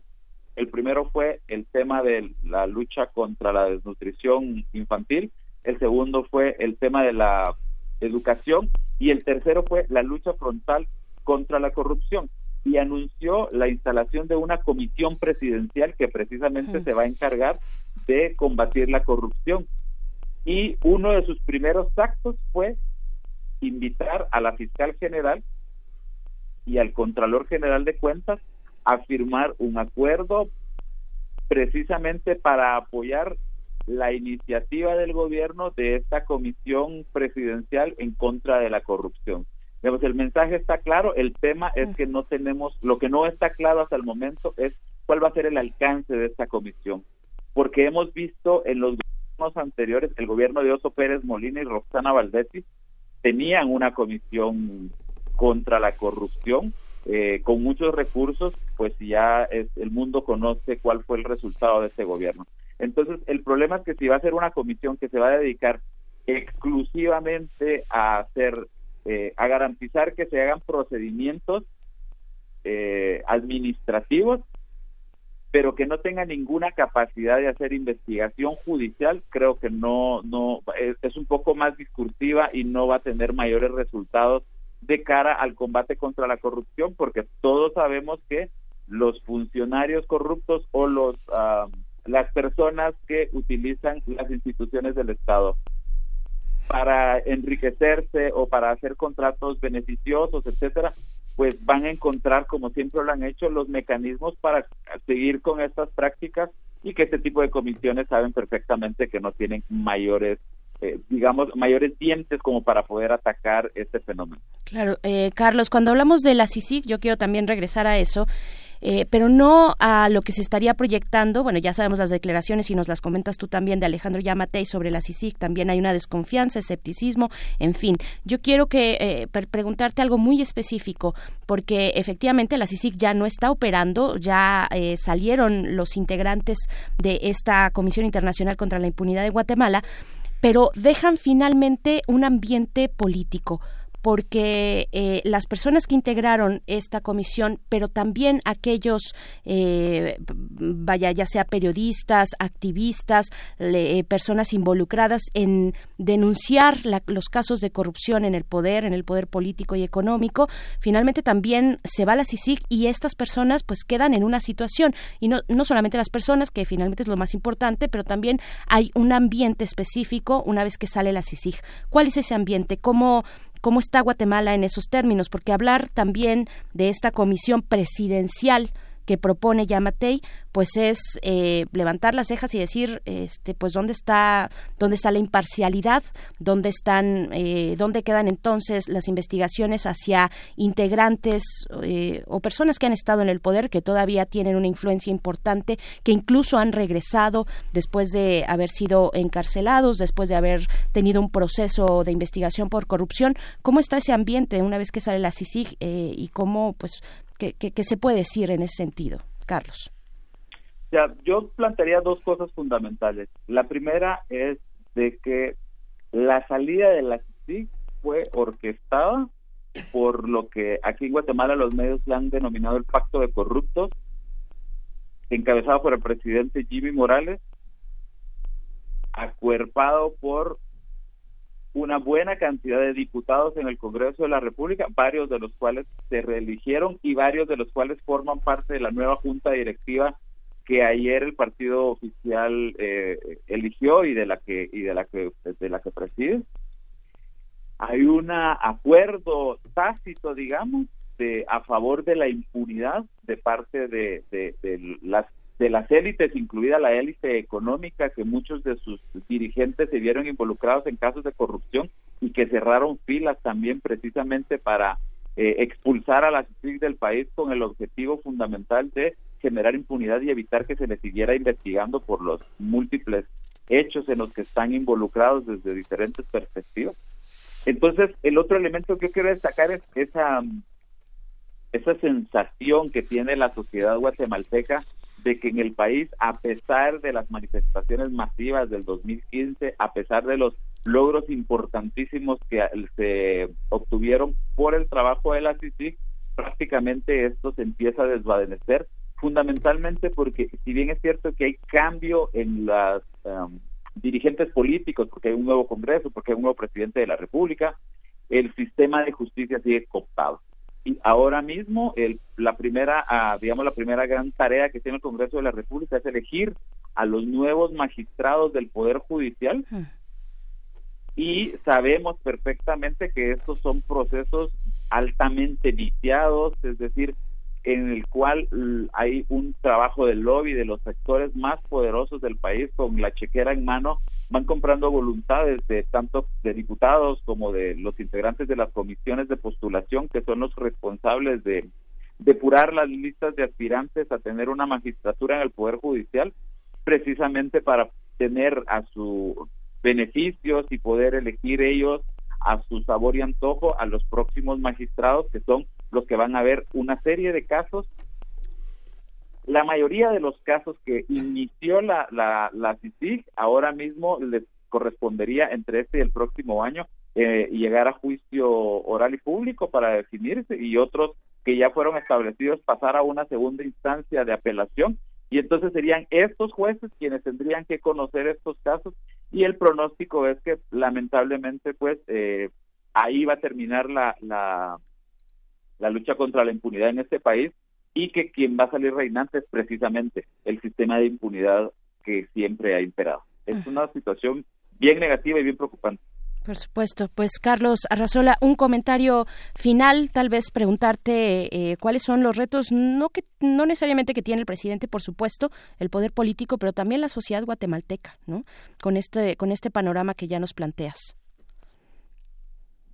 Yo retomo algo que dijo el presidente Yamatei que me pareció sumamente importante y qué es lo que más rescato de él, y es su compromiso por combatir la desnutrición.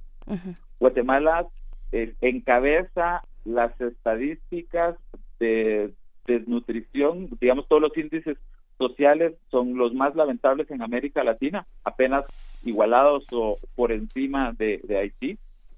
Y en el tema de desnutrición crónica, lo que está haciendo es generaciones completas de guatemaltecos, principalmente de las comunidades indígenas y de las poblaciones rurales, condenados al absoluto subdesarrollo. La mitad de los niños en Guatemala menores de 5 años padecen de desnutrición crónica.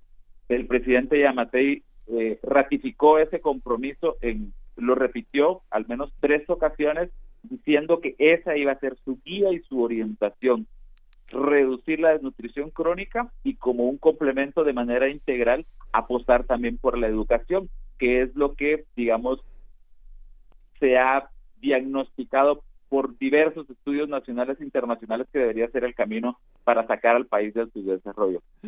Que la gente tenga que comer, que la gente viva con dignidad, con alimentación, con empleo, que los niños tengan acceso a la educación para que el futuro de ellos sea diferente al de sus padres y de esta manera poder de alguna manera decir destrabar digamos esa esa, esa, situación en la que ha permanecido el, el, el este país históricamente. Así es, un poco, bueno, un mucho de justicia social también, eh, pues porque no se puede construir nada si esas bases mínimas, indispensables, eh, no, no están puestas o echadas a andar. Hay que decir, también es médico de profesión, Yamatei, ¿no? Y este, este primer gran eh, cometido de erradicar la desnutrición infantil, la desnutrición crónica, pues es, es, parte también, me imagino, de este perfil profesional que tiene Yamatei.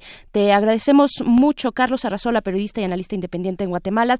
Te mandamos un abrazo y estaremos atentos a lo que ocurra por allá. Como siempre, un gusto. Un abrazo para ustedes. Igualmente, Carlos. Muchas gracias. Pues bueno, vamos a ir con música. Vamos a ir con música, vamos a, escuchar de, de Scatalites, eh, Freedom Sounds.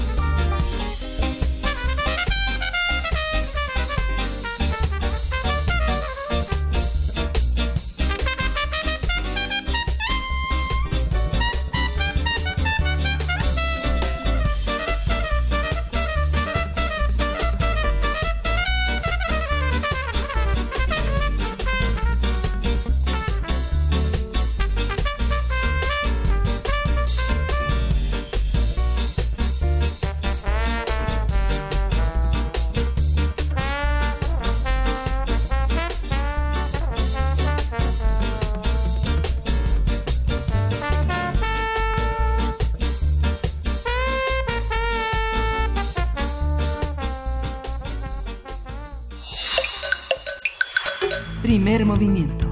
Hacemos comunidad. Nota del día. Francia, Alemania, Reino Unido activaron ayer un mecanismo de resolución de disputas del acuerdo militar iraní. Esto fue con el objetivo de obligar a las dos partes a resolver sus diferencias. En caso contrario, estos países firmantes del pacto nuclear abandonarán el acuerdo suscrito en 2015 y volverán a imponer sanciones contra el régimen iraní. La Unión Europea y los países firmantes han señalado que el objetivo es mantener el acuerdo conocido como Plan de Acción Integral Conjunto. Por su parte, el Ministerio de Exteriores de Irán aseguró que el gobierno dará una respuesta decisiva a cualquier medida malintencionada y no constructiva, así lo dijeron, de otros países. Las tensiones entre Irán y los países firmantes del acuerdo se han intensificado en los últimos días tras el asesinato del general iraní Qasem Soleimani en territorio iraquí realizado con drones del ejército de Estados Unidos y la respuesta de Teherán con ataques en dos bases de Estados Unidos en Irak. La situación se complicó más con el derribo de un avión ucraniano con 176 pasajeros a bordo cuando despegaba del aeropuerto de Teherán. A partir del programa nuclear de Irán, la atención con los Estados Unidos y la respuesta internacional, hablaremos sobre la situación de ese país y de la región también. Para ello nos acompaña una vez más Moisés Garduño, quien es profesor de la Facultad de Ciencias Políticas y Sociales de la UNAM, especialista en estudios árabes e islámicos contemporáneos. Y pues te saludamos una vez más, eh, querido Moisés Garduño. Muy buenos días, ¿cómo estás?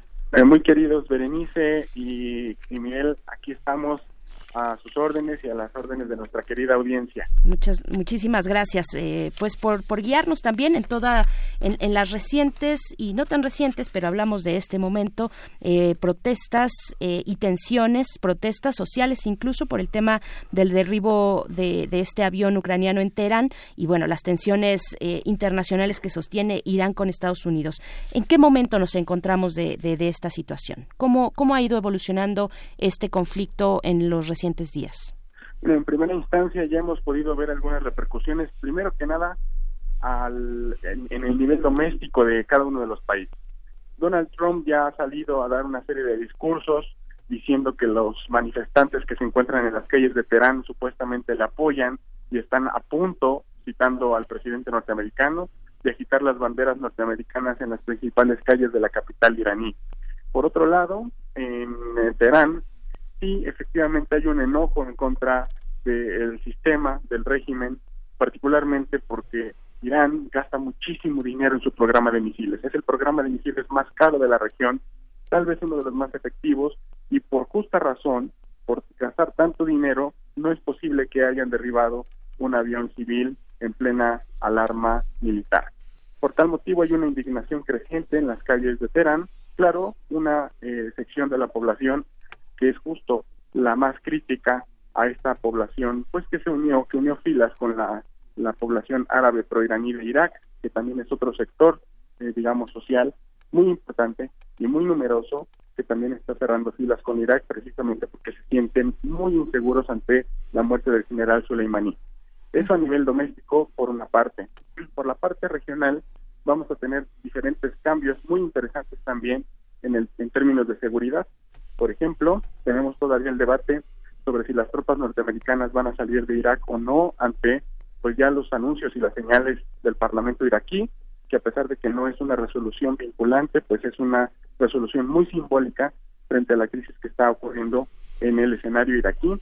Estados Unidos podría sacar las tropas de Irak para venderle al electorado de Trump que está cumpliendo promesas de campaña cuando Donald Trump era candidato y dijo, prometió regresar a los soldados iraquíes a sus casas, pero al mismo tiempo, si él decide hacer eso, estará reenviando tropas de Estados Unidos a países aliados donde el ejército se sienta más seguro, hablando particularmente de países como Kuwait, como Arabia Saudí, como Qatar, que son básicamente los aliados más importantes que tiene Washington en la región junto con el Estado de Israel. Eso en términos eh, regionales. Y por parte de Irán, pues tenemos ahora un duro golpe a su estrategia demográfica que había estado implementando justo, liderada por el general Abu Qasem Soleimani, pero particularmente en Siria e Irak, y esto lo llevará particularmente a un a un eh, una reorganización de esa estrategia, no solamente al sustituir al general iraní, sino también al velar por otras bajas que tuvo casi en la misma semana eh, del asesinato de Soleimani en zonas de Afganistán con la muerte de un eh, también de una conexión muy importante de, de Irán con el movimiento eh, Mullah Rasul, que es un, un movimiento muy diferente al talibán, que a diferencia de, de los talibanes no quiere negociar con Washington en Afganistán y que se encuentra muy cerca de Teherán, además del el intento de asesinato de un general, este sí no, no murió también, eh, con conexiones en Siria y este el mismo día en el que murió eh, Soleimani. Entonces, eh, creo que Irán va a tener que superar dos crisis muy fuertes, la doméstica con la falta de legitimidad y también la geopolítica con este golpe a nivel a nivel eh, regional con los Padarán. Claro. Eh, finalmente el asesinato es muy interesante lo que lo que está ocurriendo a nivel de la sociedad iraní porque eh, la impresión que pudimos tener vaya y estaban ahí las imágenes es que eh, el asesinato del general eh, Qasem Soleimani generó digamos un frente común un- una indignación eh, pues generalizada dentro al interior de la sociedad en Irán y ahora vemos esta esta cara esta otra cara distinta.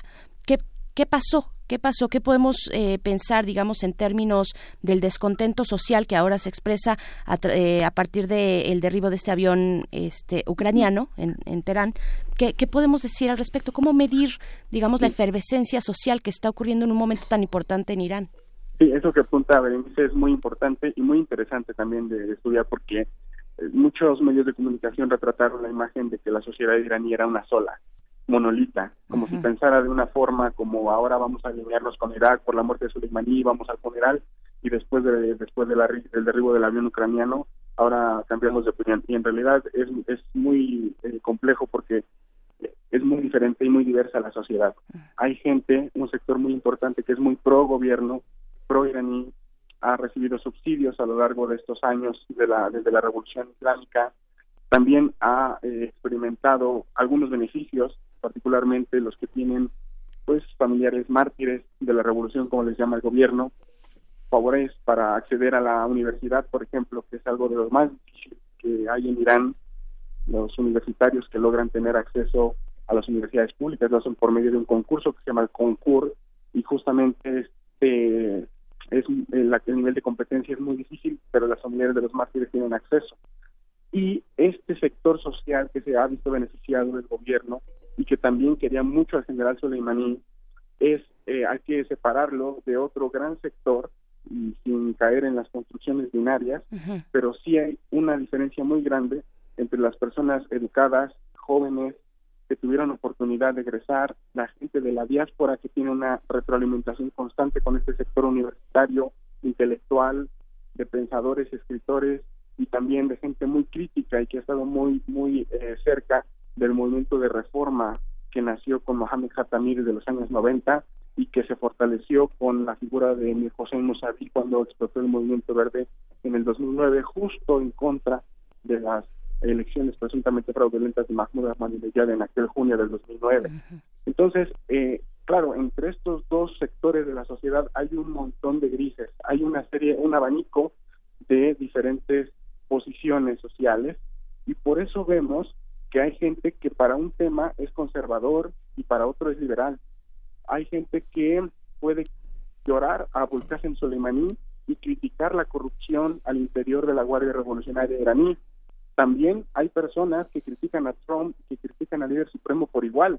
No tenemos que caer en eso, en esas construcciones. Y, es por esa diversidad que vemos tantas manifestaciones en Irán, tanto a favor del régimen, uniéndose con sus, con sus eh, digamos, bases en Irak, como en contra del régimen que ahora se ha fortalecido y que esos eh, sectores antirrégimen, generalmente también movilizadas por gente que lidera el movimiento obrero, el movimiento estudiantil, el movimiento de las mujeres que pugna por eh, quitarse el hijab, por ejemplo, también en, en Irán.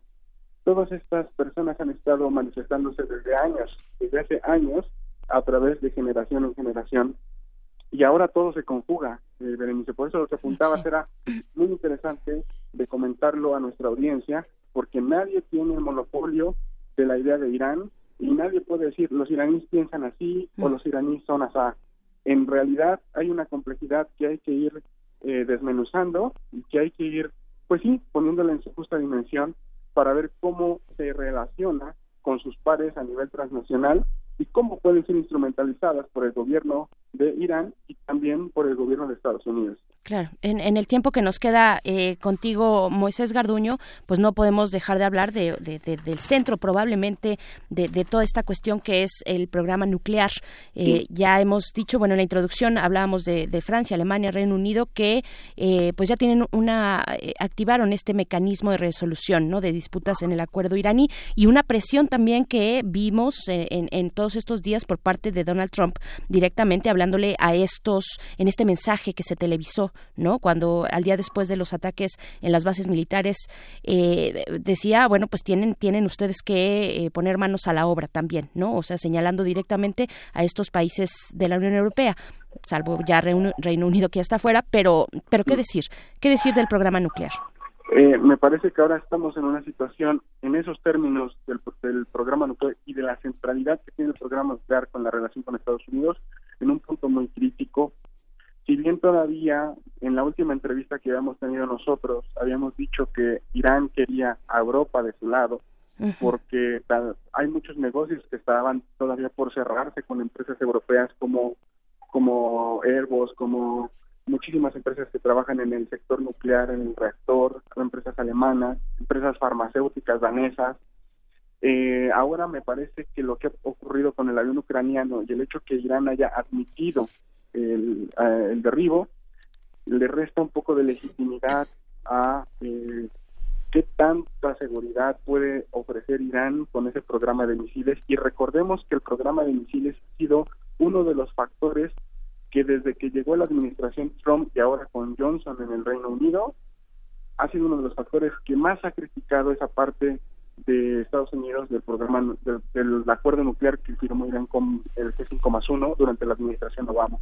Entonces me parece que ahora con esto, porque si vemos bien es Francia eh, y también Alemania, y mm, son, eh, al menos en Alemania también hubo ciudadanos que murieron en el avión ucraniano, y me parece que esto está tomándose para justamente criticar a Irán y hacerlo, forzarlo a, tener un trato más a favor de lo que quiere Donald Trump, que tiene que ver prácticamente con suspender el, eh, el programa de misiles o al menos ayudar a contenerlo o al menos tener un embargo de armas, lo cual pone a Irán en una esquina muy difícil de superar.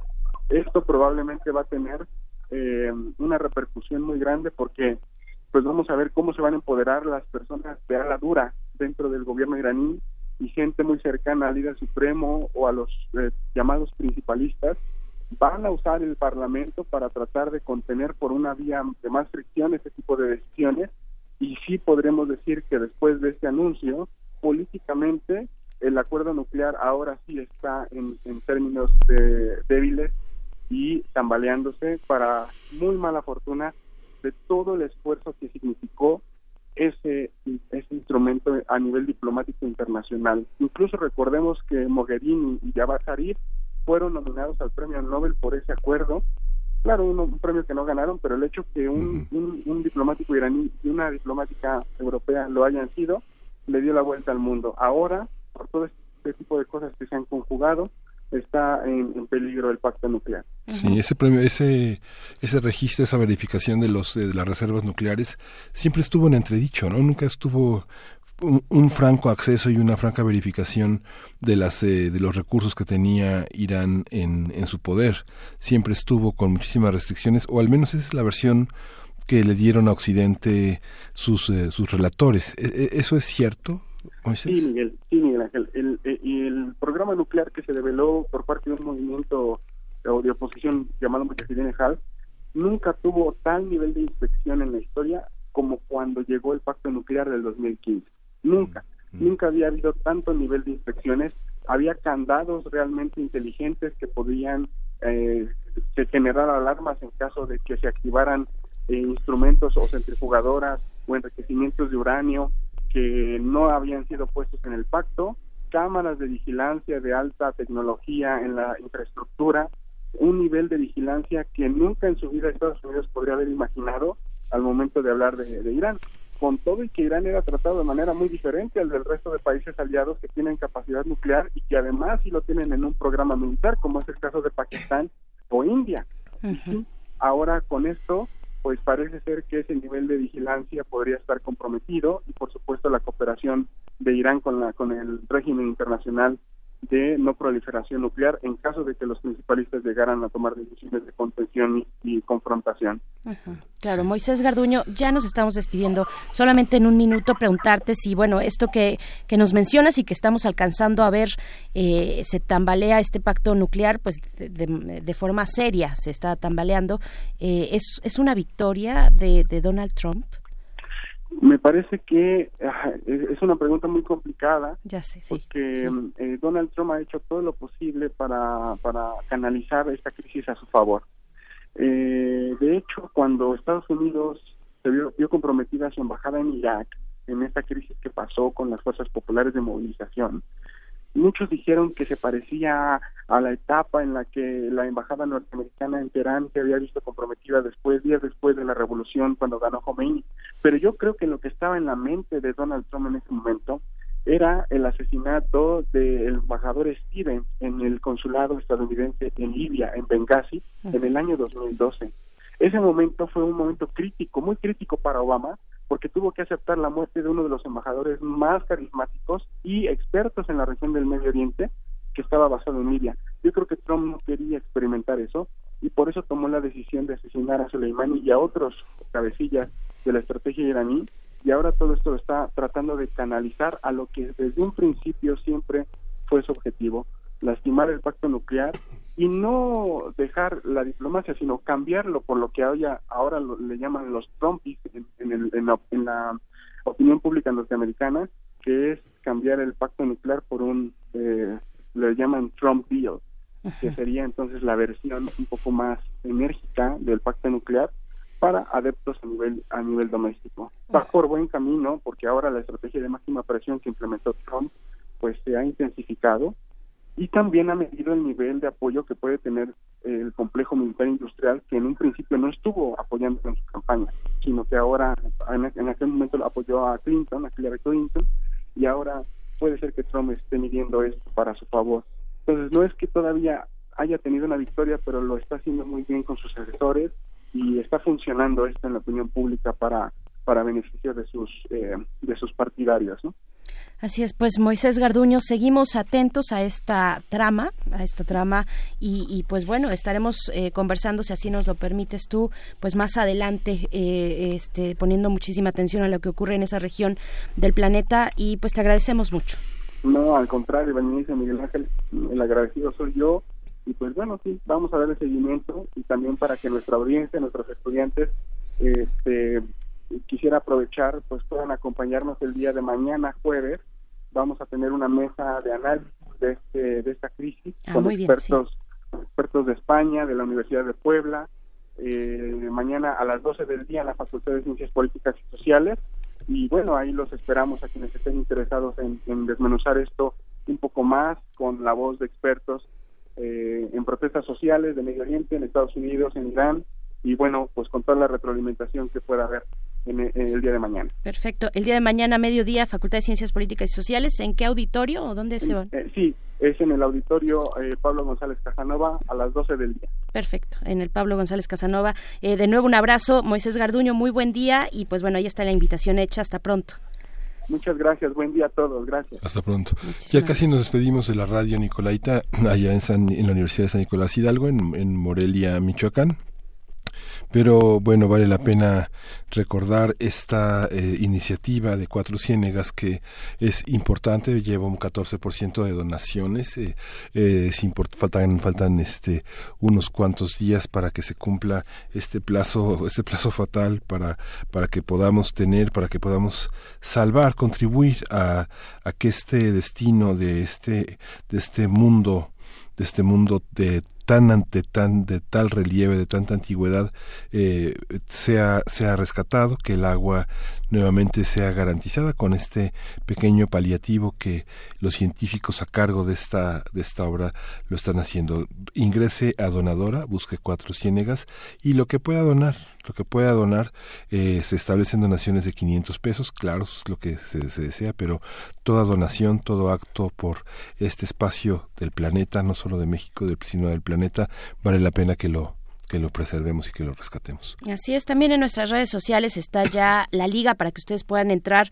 a donadora.org, Salvando Cuatro Ciénegas, este proyecto del equipo, de todo un equipo muy grande encabezado por la, la doctora Valeria Sousa, eh, pues bueno, que ha tenido una dimensión social también importante allá con los alumnos eh, de, de, nivel bachillerato en Cuatro Ciénegas, pero bueno, hay que, hay que apretar un poco el paso y, y también pues solidarizarnos con este proyecto importante allá en Coahuila. Y pues bueno, de esta manera despedimos ya a la radio Nicolaita. Muchas gracias por sintonizarnos. Seguimos en el 96.1 de FM. Volvemos después del corte de la hora. Son las 9 de la mañana.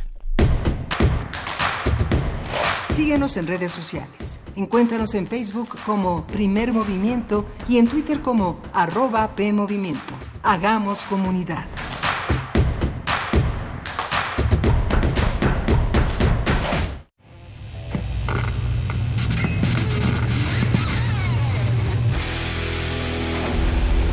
¿Recuerdas esta música?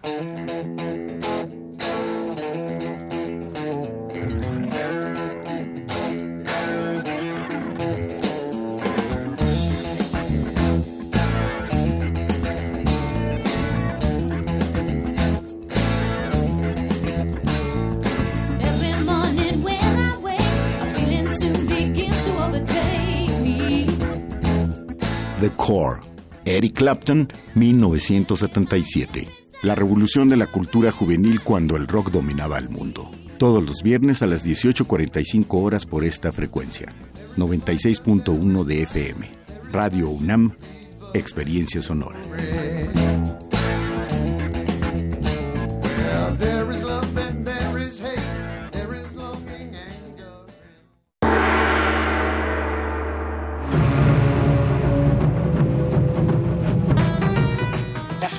Puede estar escondida en los pequeños detalles, en una nube dorada, en un disfraz de murciélago o en un champiñón verde. No dejamos de jugar cuando nos volvemos adultos. Nos volvemos adultos porque dejamos de jugar. El calabozo de los vírgenes. Todo lo divertido va aquí. Martes, 20 horas. El calabozo de los vírgenes. El tiempo pasa, un año de espera y sentirse frustrado, ver que nuestro país está paralizado. El peor comienzo de sexenio en economía y seguridad en toda la historia de México. El crimen organizado más violento que antes. Y tú, rehén de la incompetencia y el capricho de un gobierno federal que no se deja ayudar. Un año perdido. México tiene prisa. Acción Nacional. Unidos y fuertes para defender a México.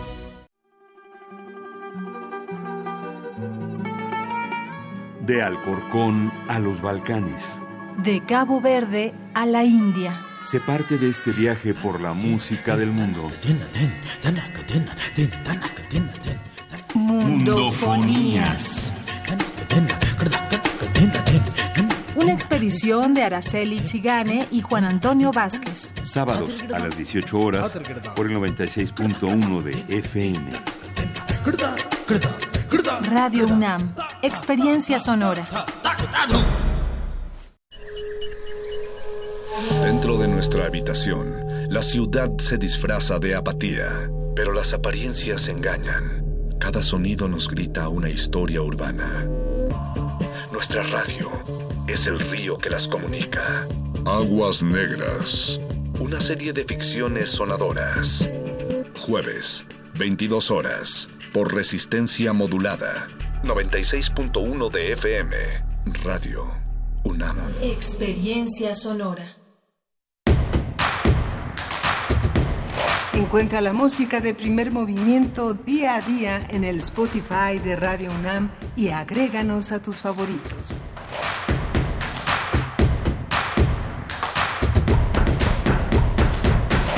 Hola, buenos días. Estamos de vuelta en primer movimiento. Son las nueve con cuatro minutos de la mañana de en la hora de la Ciudad de México. En este miércoles 15 de enero continuamos en cabina. Eh, Miguel Ángel Quemain, ¿cómo estás? Hola, Berenice Camacho. Buenos días. Buenos días a todos nuestros escuchas. Gracias a todos los que se mantienen en la línea desde las 7 de la mañana, siete y unos minutitos, en este programa de largo aliento en el que hoy tratamos el tema de los venenos un tema que es una probadita, la literatura, el cine han sido escenarios fundamentales de este de este espacio, pero hoy tocó el turno a la literatura en este miércoles de lectura. Tuvimos una intervención muy interesante abundando sobre el tema y tuvimos también una una conmemoración, los 100 años de Chava Flores en la, en la introspección, en, la, en el análisis de Pablo Granados, que siempre es eh, muy, eh, muy contextual, muy alentador y muy conceptual en torno a la importancia y el sentido que tiene escuchar, porque seguir escuchando a Chava Flores por todo lo que tiene que decirnos y redescubrir de lo que, de lo que somos los mexicanos. Berenice.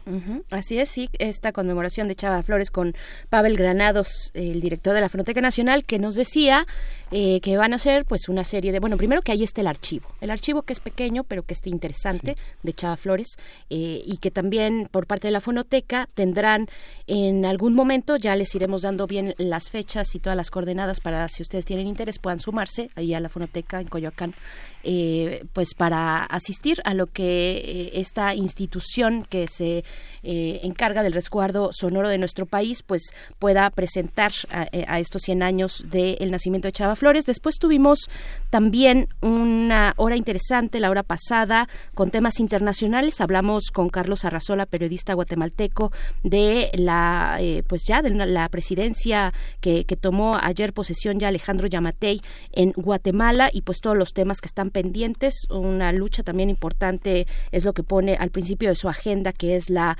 eh, pues, abatir la desnutrición infantil y la desnutrición crónica. Eh, tuvimos, bueno, y por supuesto el tema de la CICIG y de la corrupción, bueno, una conversación interesante con Carlos Arrazola. Después, después tuvimos en este recuento del día de hoy, que ha sido un poco vertiginoso también en, en información, el comentario de Moisés Garduño, profesor de la Facultad de Ciencias Políticas y Sociales de la UNAM, sobre Irán, sobre su programa nuclear y sobre la respuesta internacional a este respecto. Y pues bueno, esta bisagra que significa el derribo del avión eh, ucraniano en territorio, eh, en Teherán, en territorio iraní, esa noche, esa tarde noche que se dieron, se llevaron a cabo el lanzamiento de los misiles eh, hacia dos bases norteamericanas en Irak, pues bueno, esto ha servido también, vaya, hay 176 personas que, que, que murieron en, en, este terrible accidente, pero también eh, pues hay una dimensión política que han tomado algunos gobiernos al respecto, señalando pues este descuido, además de la protesta social que se ha dado este descuido, por decirlo de alguna forma. Hay una investigación judicial ya muy amplia. Hay eh, cerca de, si mal no recuerdo, 30 personas ya que están siendo investigadas por estos hechos, eh, por este derribo del avión eh, ucraniano. pero también, pues sí, las, las repercusiones políticas, los pretextos que puedan surgir ante, ante este hecho con la presión política importante que hace Donald Trump desde pues desde Washington no eh, todo todo esto que pudimos platicar con Moisés Garduño y que nos invitó a un análisis una reflexión el día de mañana al mediodía en la Facultad de Ciencias Políticas y Sociales eh, así es que todos los que se quieran sumar pues bienvenidos ahí a la facultad en el campus de CEU y pues eso, eso eh, en cuanto a lo que hemos ya podido abordar en esta mañana y lo que sigue todavía.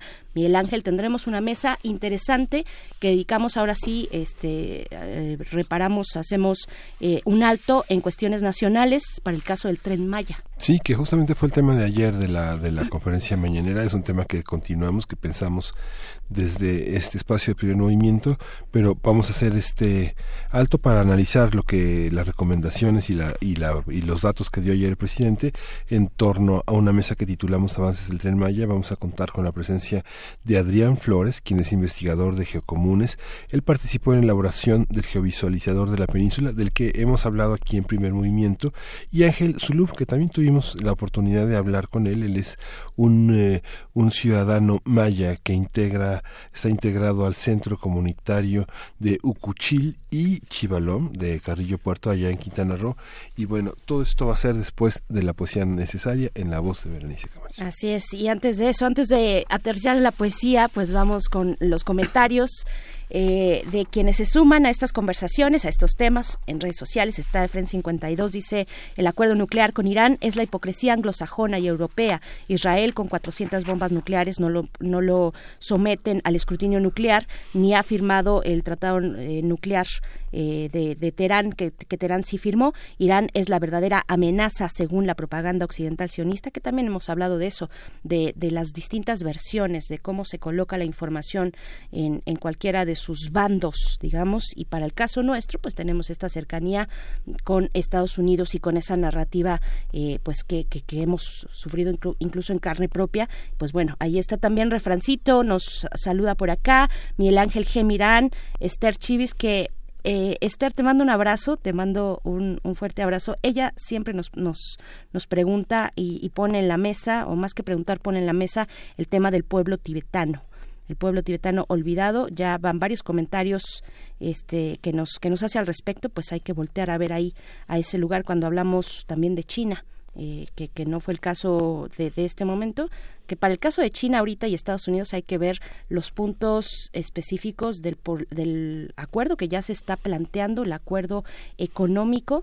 Vamos a tener que, vamos a hablar de eso también, esperamos en los días próximos. Y pues bueno, también está Iberriceto, eh, dice por acá, bueno, también te mandamos saludos. R. Guillermo, por supuesto, siempre está presente en nuestras redes sociales. David García, este, hablando de la selección de Pavel, Pavel Granado sobre Chava Flores. En fin, muchos comentarios. Abel Arevalo está por acá también.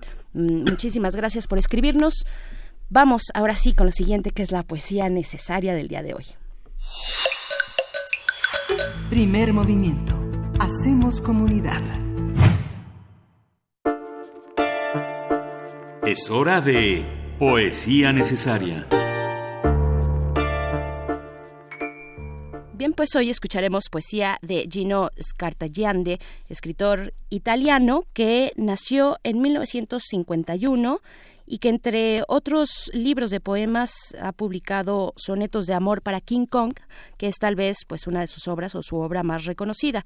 De eh, Scartagiande vamos a escuchar el poema titulado La imagen eh, ustedes ya pueden encontrar el link en nuestras redes sociales, la liga en nuestras redes sociales. Y en la música mm, vamos a escuchar a un par de grandes artistas que un buen día decidieron hacer un disco en conjunto. Me refiero a eh, esta mujer talentosísima, Saint Vincent, y a David Byrne, el ex vocalista de los Talking Heads. La canción que escucharemos se titula I Am an Ape del disco Love This Giant, que fue lanzado eh, eh, venturosamente en el 2012, eh, para fortuna de todos los demás. Entonces, bueno, vamos a escuchar esto de St. Vincent y David Byrne, pero antes vamos con la poesía de Escartayande, esto que se titula La imagen. La imagen. Deberás darme un nombre. Todo lo hecho hasta hoy no me interesa. Seguiré matándote, escribiéndote y reescribiéndote. La imagen es el universo de nuestras fugas, es la excrescencia terrestre con avenidas arboladas, hombres, hormigas. Debo acunarte aún, palabra por venir, debo santificar tus cementerios y buscarte con más ardor, a ti mentira, a ti falsedad. Deberé darte y darme paz. Te espero de un momento a otro sin saber si me acerco o me alejo, ni por qué tener o no tener miedo a eso.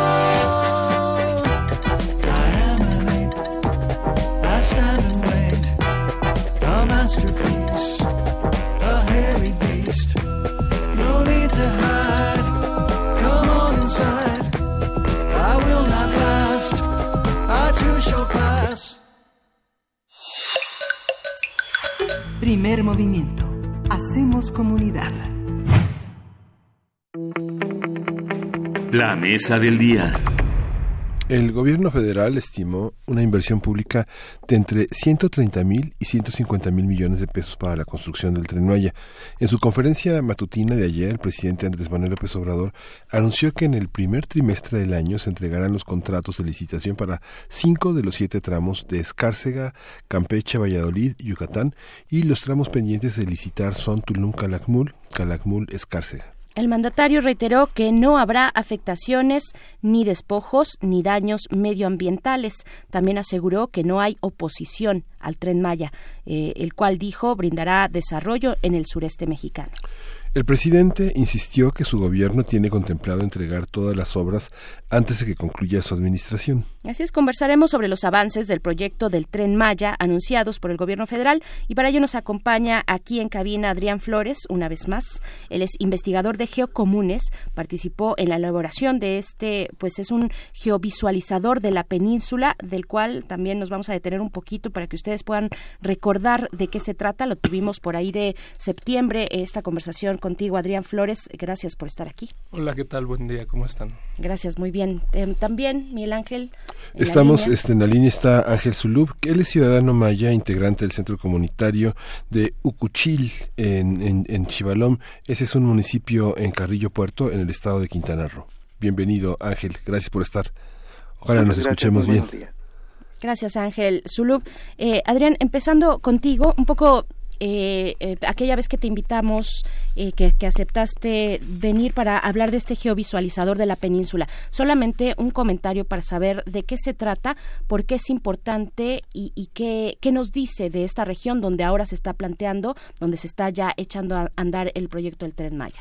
Claro que sí, el geovisualizador de la península de Yucatán que elaboramos en, Geocomunes muestra la articulación de cuatro distintos proyectos en la península de Yucatán, todos ellos eh, engarzados con, con los medios de comunicación, sobre todo la infraestructura de transporte. Entonces mostrábamos cómo la expansión de carreteras articulaba eh, la industria turística, la, industria, ah, eh, la, perdón, la agroindustria, eh, el desarrollo urbano y el, la, generación de energías eh, eléctricas, sobre todo en la península de Yucatán. Es un mapeo interesante, es medirle el pulso digamos, a lo que ocurre en todos estos aspectos de la industria en la península de, Yucatán, donde se está llevando a cabo, bueno, como obviamente sabemos, el tren Maya. Eh, Ángel Zulup, preguntarte eh, también, bueno, ha, dicho el presidente Andrés Manuel López Obrador, lo hemos eh, nosotros eh, recordado aquí en la introducción, que no hay, no habrá daños, despojos, afectaciones medioambientales y que tampoco hay oposición al tren Maya. Y sabemos que ya se hizo, se, ya, ya se, se llevó a cabo pues una consulta eh, donde la Oficina en México de las Naciones Unidas para los Derechos Humanos eh, dijo que, que, esta consulta que realizó el gobierno federal incumplió con los estándares internacionales que existen en esta materia. Eh, no cumple con la manera apropiada de consultar a la población que se verá afectada por este tren Maya.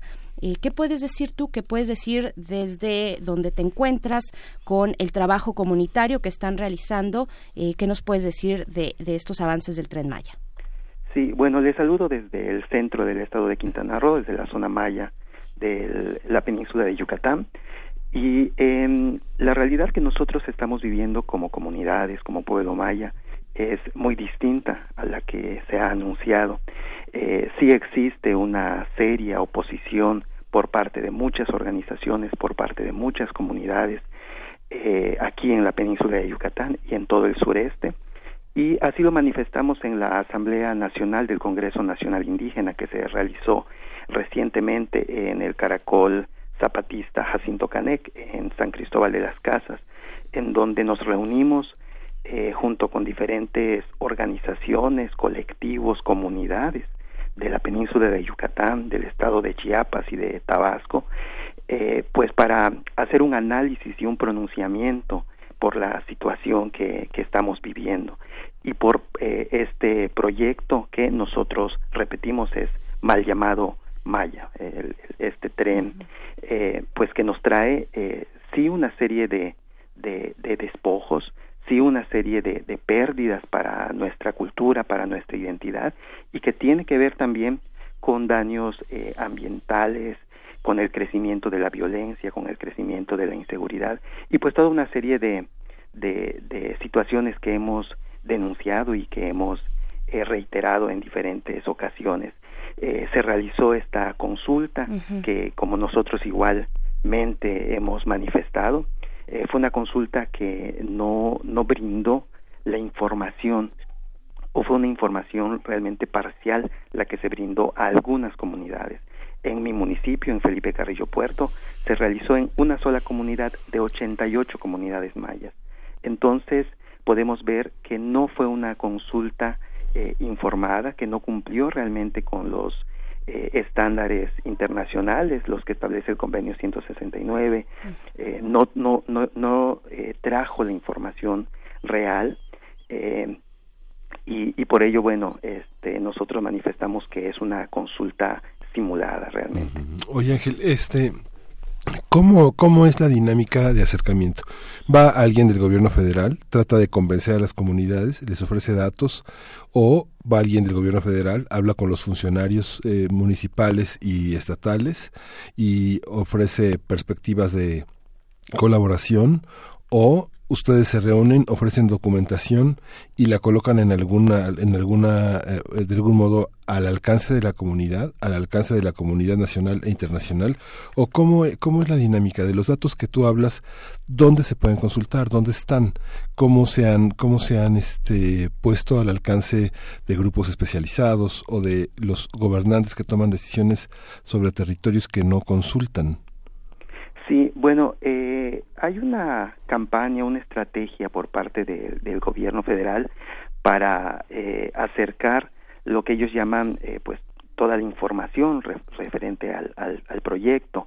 Eh, pues eh, llegan con las comunidades, llegan a las asambleas ejidales, llegan, eh, bueno, en esta estrategia de la consulta, pues en lo que llamaron asambleas eh, informativas, pero es una información parcial, es una información únicamente que menciona los los supuestos beneficios que, que ellos miran, que tiene que ver sobre todo con cuestiones eh, económicas, que tiene que ver con el crecimiento económico, que tiene que ver con la generación de empleos, que sabemos que, que, que, que, es real, es decir, se van a generar empleos, va a haber una inversión, pero eh, no muestran lo que viene después o todo lo que, lo que este crecimiento y este modelo de desarrollo implica para las comunidades. Solamente es una información parcial eh, que no muestra la realidad que, tendremos a mediano y a largo plazo en el sureste mexicano. Eh, y bueno, esta es una pues estrategia de, de, convencer a las comunidades de que van a tener un beneficio y ese beneficio es, es económico el que, el que se está presentando.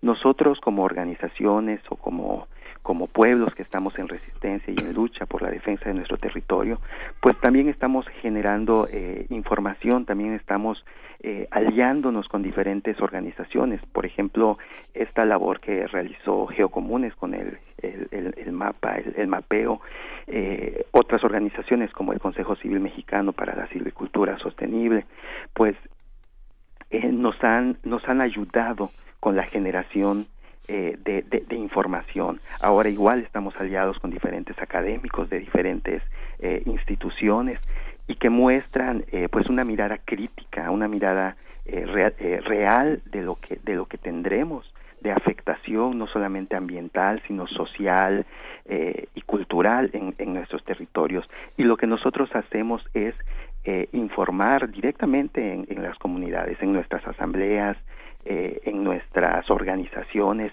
e ir caminando con nuestros vecinos, con nuestros amigos, con nuestra familia, para poder llevar esa información que, que, que no está al alcance de todos y que no se presenta, que es la afectación real eh, que tendremos en la península por el proyecto. Claro, eh, Adrián, ustedes desde Geocomunes que han realizado pues una profunda investigación sobre la península, sobre esta eh, estos territorios donde correrá el tren Maya, pues cuáles son esos impactos, cómo describir los impactos, qué es, cuál es la postura también de Geocomunes ante lo que ya han recabado, información muy importante de la industria que desarrolla, que se desarrolla en ese lugar.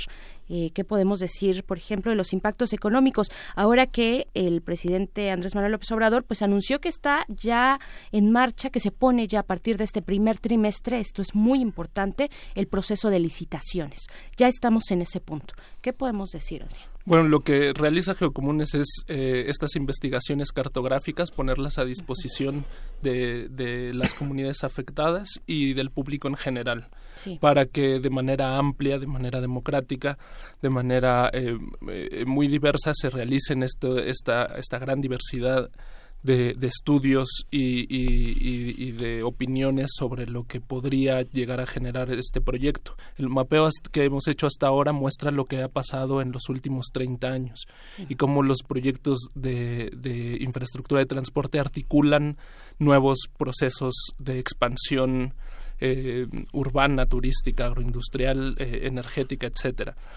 Eh, el problema que nosotros realmente consideramos fundamental en el tema del tren Maya es que el, esta infraestructura estratégica que, que, comunica, que permite articular un territorio, no esté en manos del Estado, sino que vaya a ser concesionado, muy probablemente, al menos el tramo eh, del Golfo a una empresa eh, o, a empresas transnacionales. Es muy probable que los tramos turísticos de la zona del Caribe y de la zona selva sí estén concesionados a empresas eh, nacionales. Sin embargo, una, infraestructura estratégica como un ferrocarril debería de estar en manos del Estado, como actualmente lo está. Entonces, ese es un primer eh, punto central que nosotros eh, buscamos mantener como eje central de la discusión. Es importante que el Estado mantenga el control sobre la infraestructura estratégica. Se ha dicho últimamente, a diferencia de hace un año cuando se anunciaba el tren Maya, que el 10%, decían en ese momento que el 10% de la inversión sería pública. Ahora se está manejando un 70% de inversión pública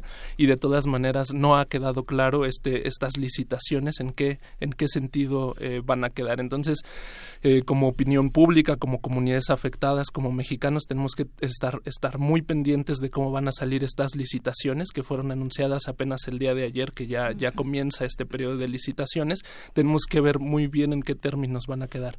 En segundo lugar, bueno, los, los los estudios sobre impactos económicos, ambientales, socioambientales, etcétera, deben tomar en cuenta la propiedad de la tierra. El, hacer el cambio de propiedad de la tierra de un régimen ejidal o comunitario a un, a un régimen de propiedad privada o a estos regímenes que están impulsando como, como la asociación entre, entre los ejidatarios como dueños de las tierras y e inversionistas eh, de cualquier parte del mundo, evidentemente, para hacer asociaciones eh, productivas.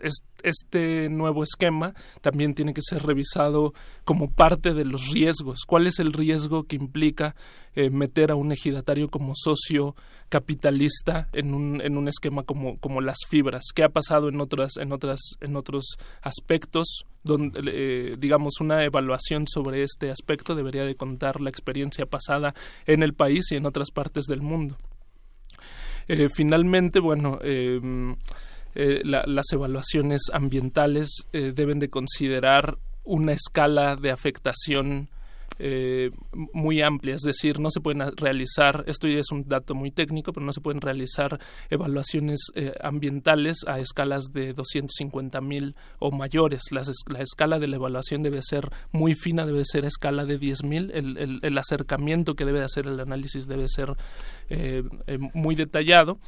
Y aquí estaría, a lo mejor esta no es una posición de geocomunes, pero es, algo que se ha estado manejando en, en los circuitos académicos y de investigación sobre este tema, la necesidad de una evaluación eh, ambiental estratégica para, para toda la península de Yucatán, puesto que una infraestructura de este, de este tamaño pues no va, no va a afectar nada más a algunos tramos, en realidad va a ser una transformación territorial que debe ser previamente evaluada claro, la cuestión del territorio, eh, de los territorios, las propiedades eh, del territorio, de los ejidos y también hay, hay, áreas protegidas, áreas naturales protegidas. Ángel Zulub, eh, ¿Han sido ustedes llamados o, tú te has enterado, tu comunidad se ha enterado eh, de que otras tal vez comunidades, otros grupos de giratarios hayan sido llamados para involucrarse en el diseño, ser informados en el impacto que esto tendría en sus actividades cotidianas o incluso si les han eh, pues puesto de cerca los beneficios, digamos, si les han planteado los beneficios que tendría este esta construcción del tren Maya en estos temas específicos de áreas protegidas, cuestiones territoriales, hablando eh, también de, por ejemplo, del turismo. Del turismo es una zona, eh, pues con una con un turismo, una actividad turística importante, pero que tiene sus matices es una zona donde el turismo puede radicar también en la protección de áreas naturales y donde las personas, pienso en, la selva La Lacandona, por ejemplo, ¿no? un caso muy específico, donde son las comunidades originarias de la Lacandona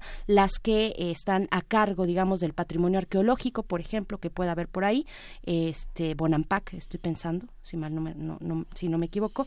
Eh, ¿Qué decir de esto, Ángel? ¿Qué decir de esta actividad, del territorio y de la cuestión del turismo? Sí, bueno, eh, el turismo es la actividad principal del estado de Quintana Roo eh, y pues es eh,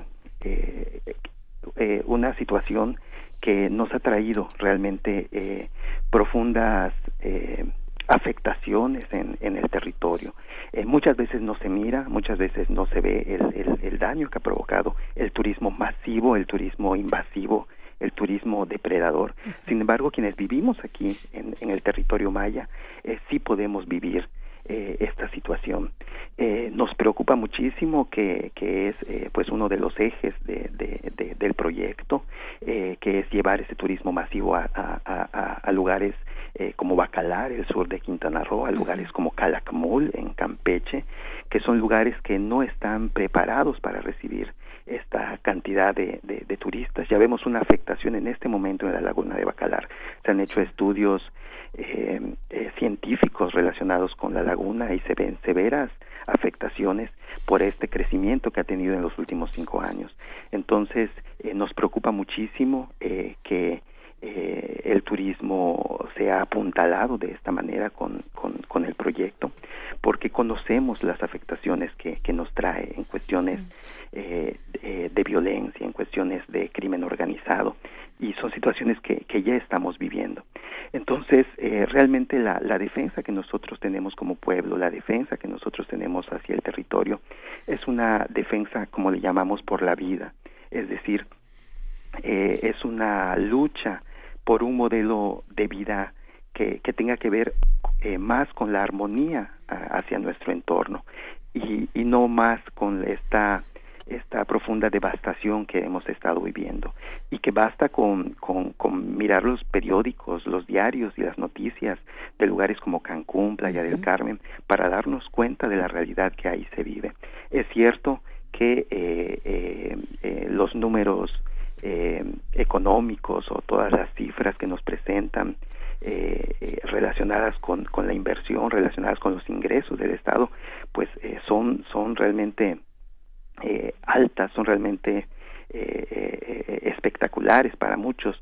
Sin embargo, pues no, no, no han traído ese beneficio real a las comunidades y al pueblo maya que está en el centro del estado de Quintana Roo. Es muy preocupante para nosotros. Así es, sí, sí, es una parte, y perdón nada más aquí, Miguel Ángel, nada más apuntar algo, pues uno puede ir a estos lugares y se encuentra con que hay un desarrollo turístico, pues obviamente importante, pero que está en manos o pareciera estar en manos no de las personas que habitan estos lugares, no de las personas eh, de las comunidades que están ahí, sino pues eh, este de, de, otros lugares, ¿no? Este parece que el impacto económico, quiero decir, el impacto económico que se pueda tener en lugares como Bacalar o, u otros por el estilo, bueno, Cancún ya es un caso perdido, pero eh, no tiene que ver con, con, las comunidades, sino con otros, digamos, inversionistas de carácter extranjero, puede ser, ¿no? Miguel Ángel. Sí, sí, sí.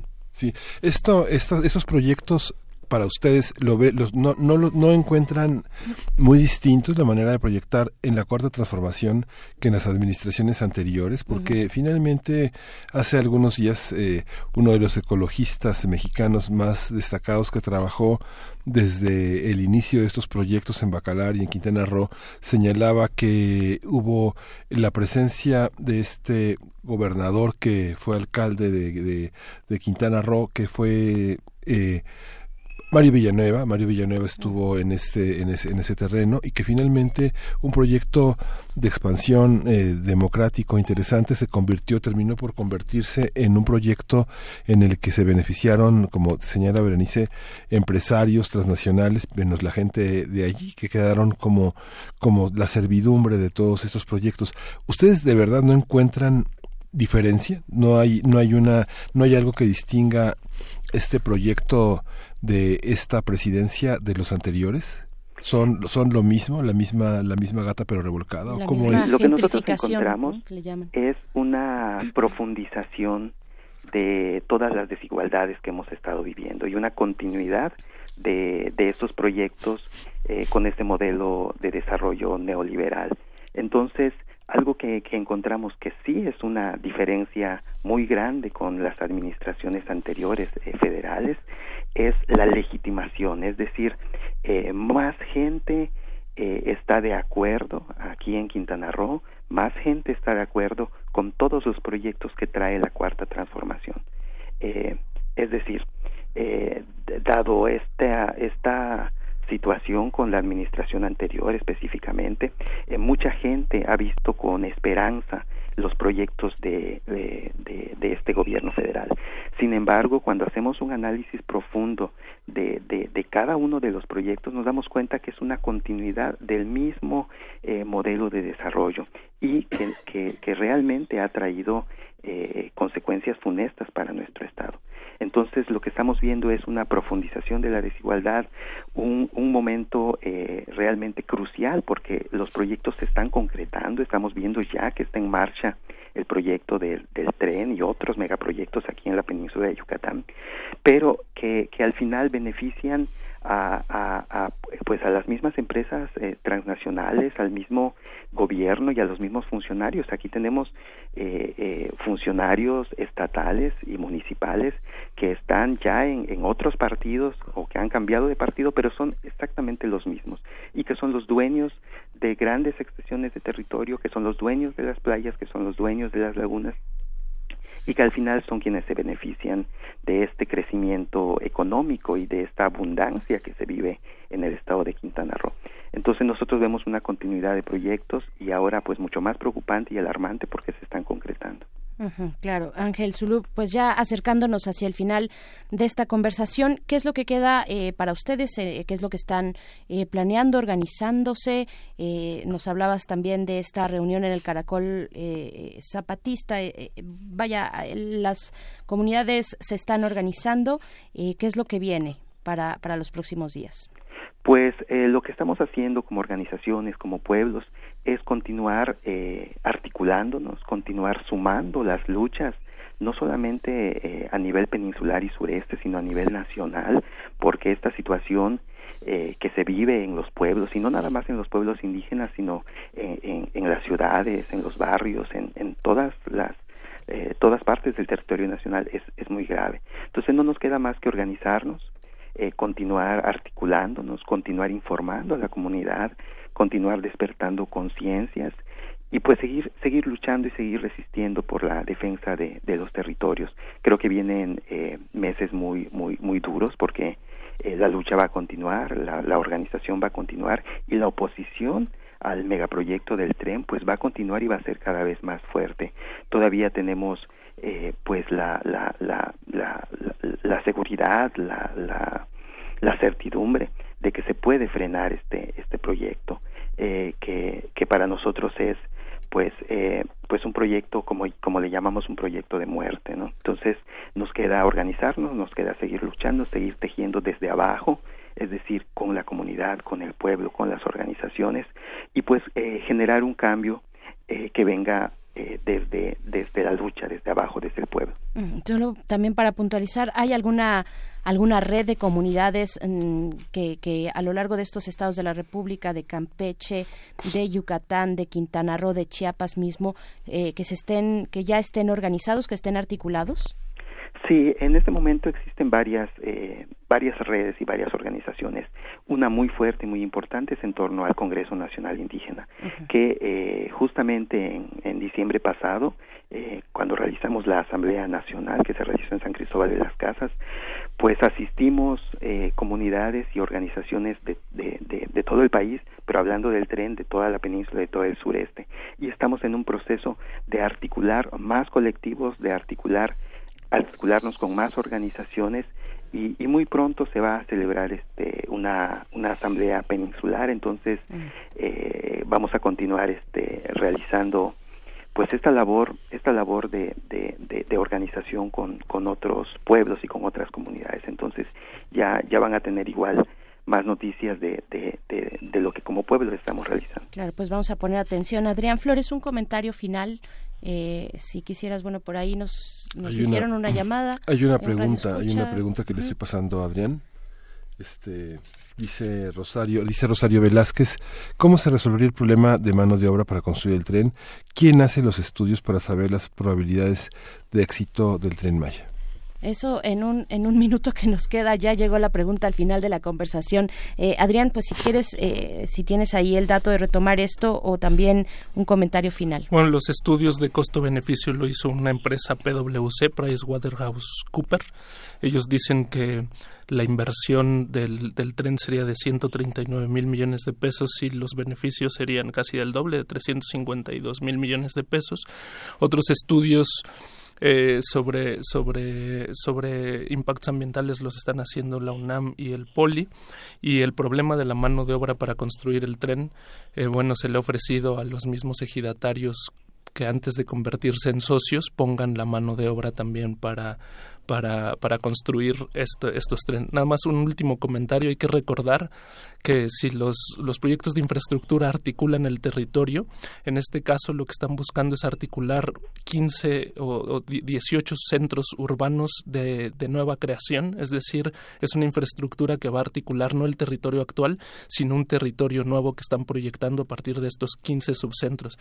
Me parece que la discusión, este sería el otro punto, eh, que la discusión debe de tener no solo al tren como su centro de atención, sino sobre todo estos 15 subcentros o 18 subcentros que están planteando eh, a la par de ellos. Así es. Bien, pues vamos a estar con toda la atención sobre este tema. Adrián Flores, investigador de Geocomunes, gracias por haber estado acá.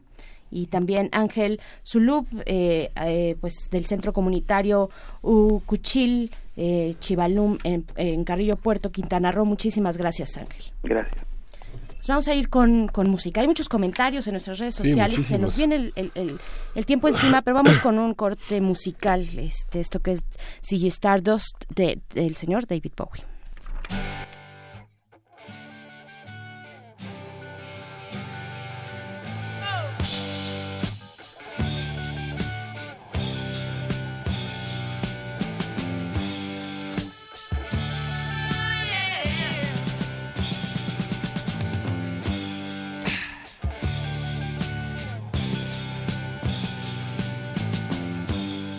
Ziggy played guitar, jamming good with Weird and Gilly and the spiders from Mars. He played it left hand, but made it too far. Became the special man. Oh, then we were Ziggy's band. Ziggy really sang. Screwed up eyes and screwed down hairdo, like some cat from Japan. He could lick 'em by smiling, he could leave 'em to hang.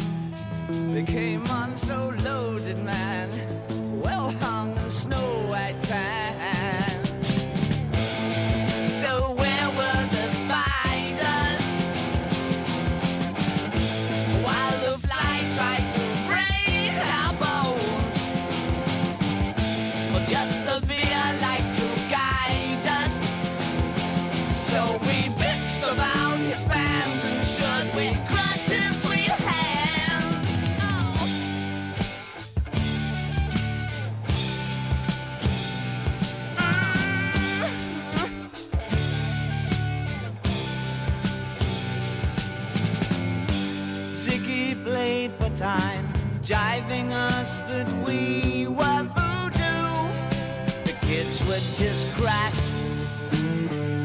Was the Nas with God given ass. He took it all too far, but boy, could he play guitar.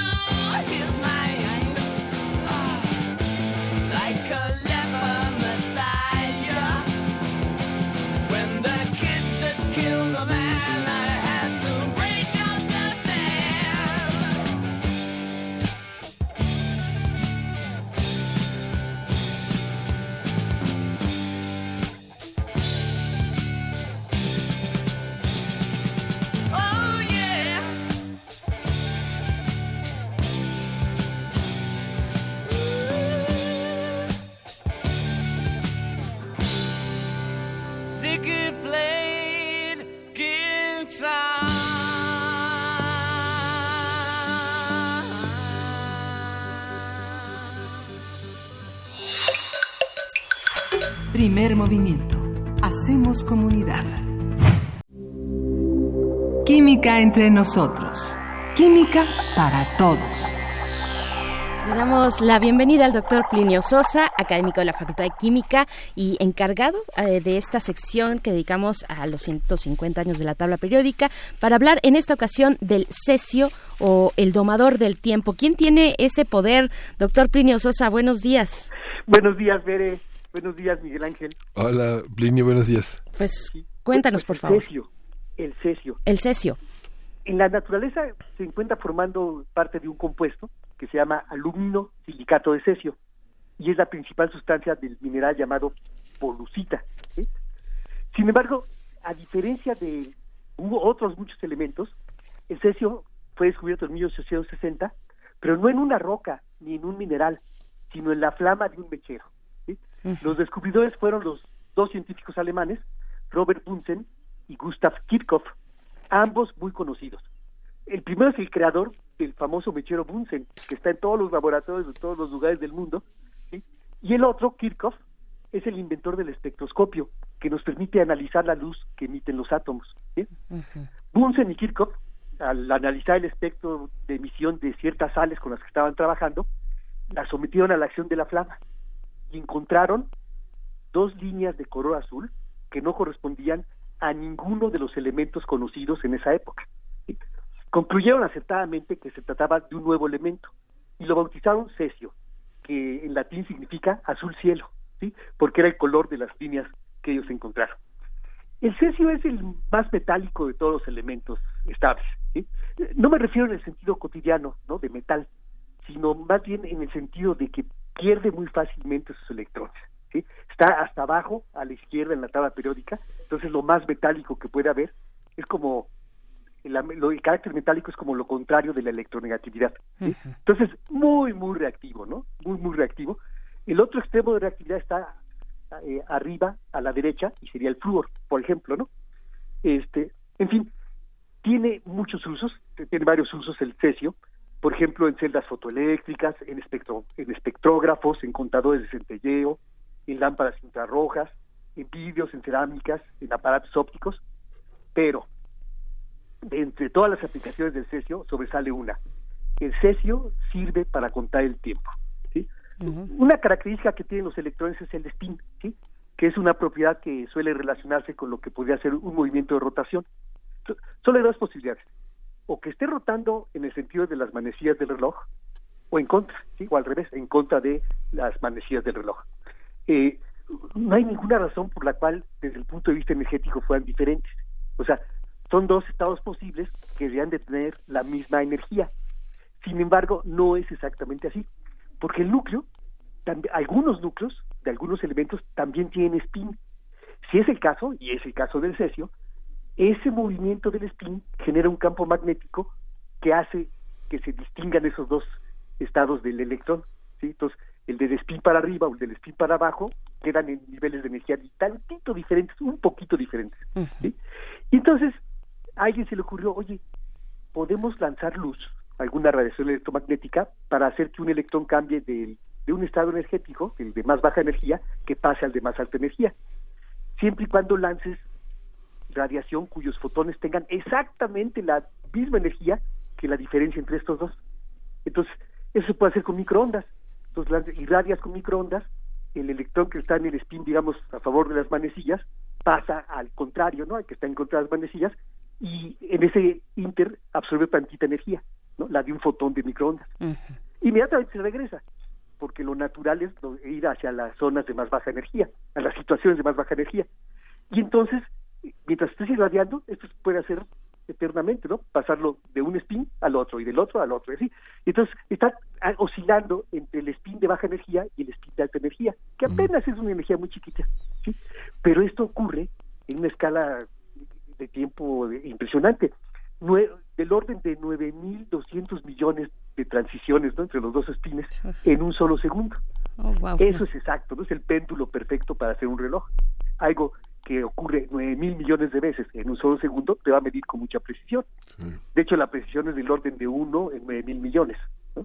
Y si hacemos los números, los cálculos, te da que un reloj atómico se atrasaría un minuto en todo lo que va de la edad del universo, ¿no? Apenas eh, hay un minuto. Entonces es una precisión impresionante. O- otra característica es que los átomos son todos iguales, ¿no? Los átomos de cesio to- son todos iguales.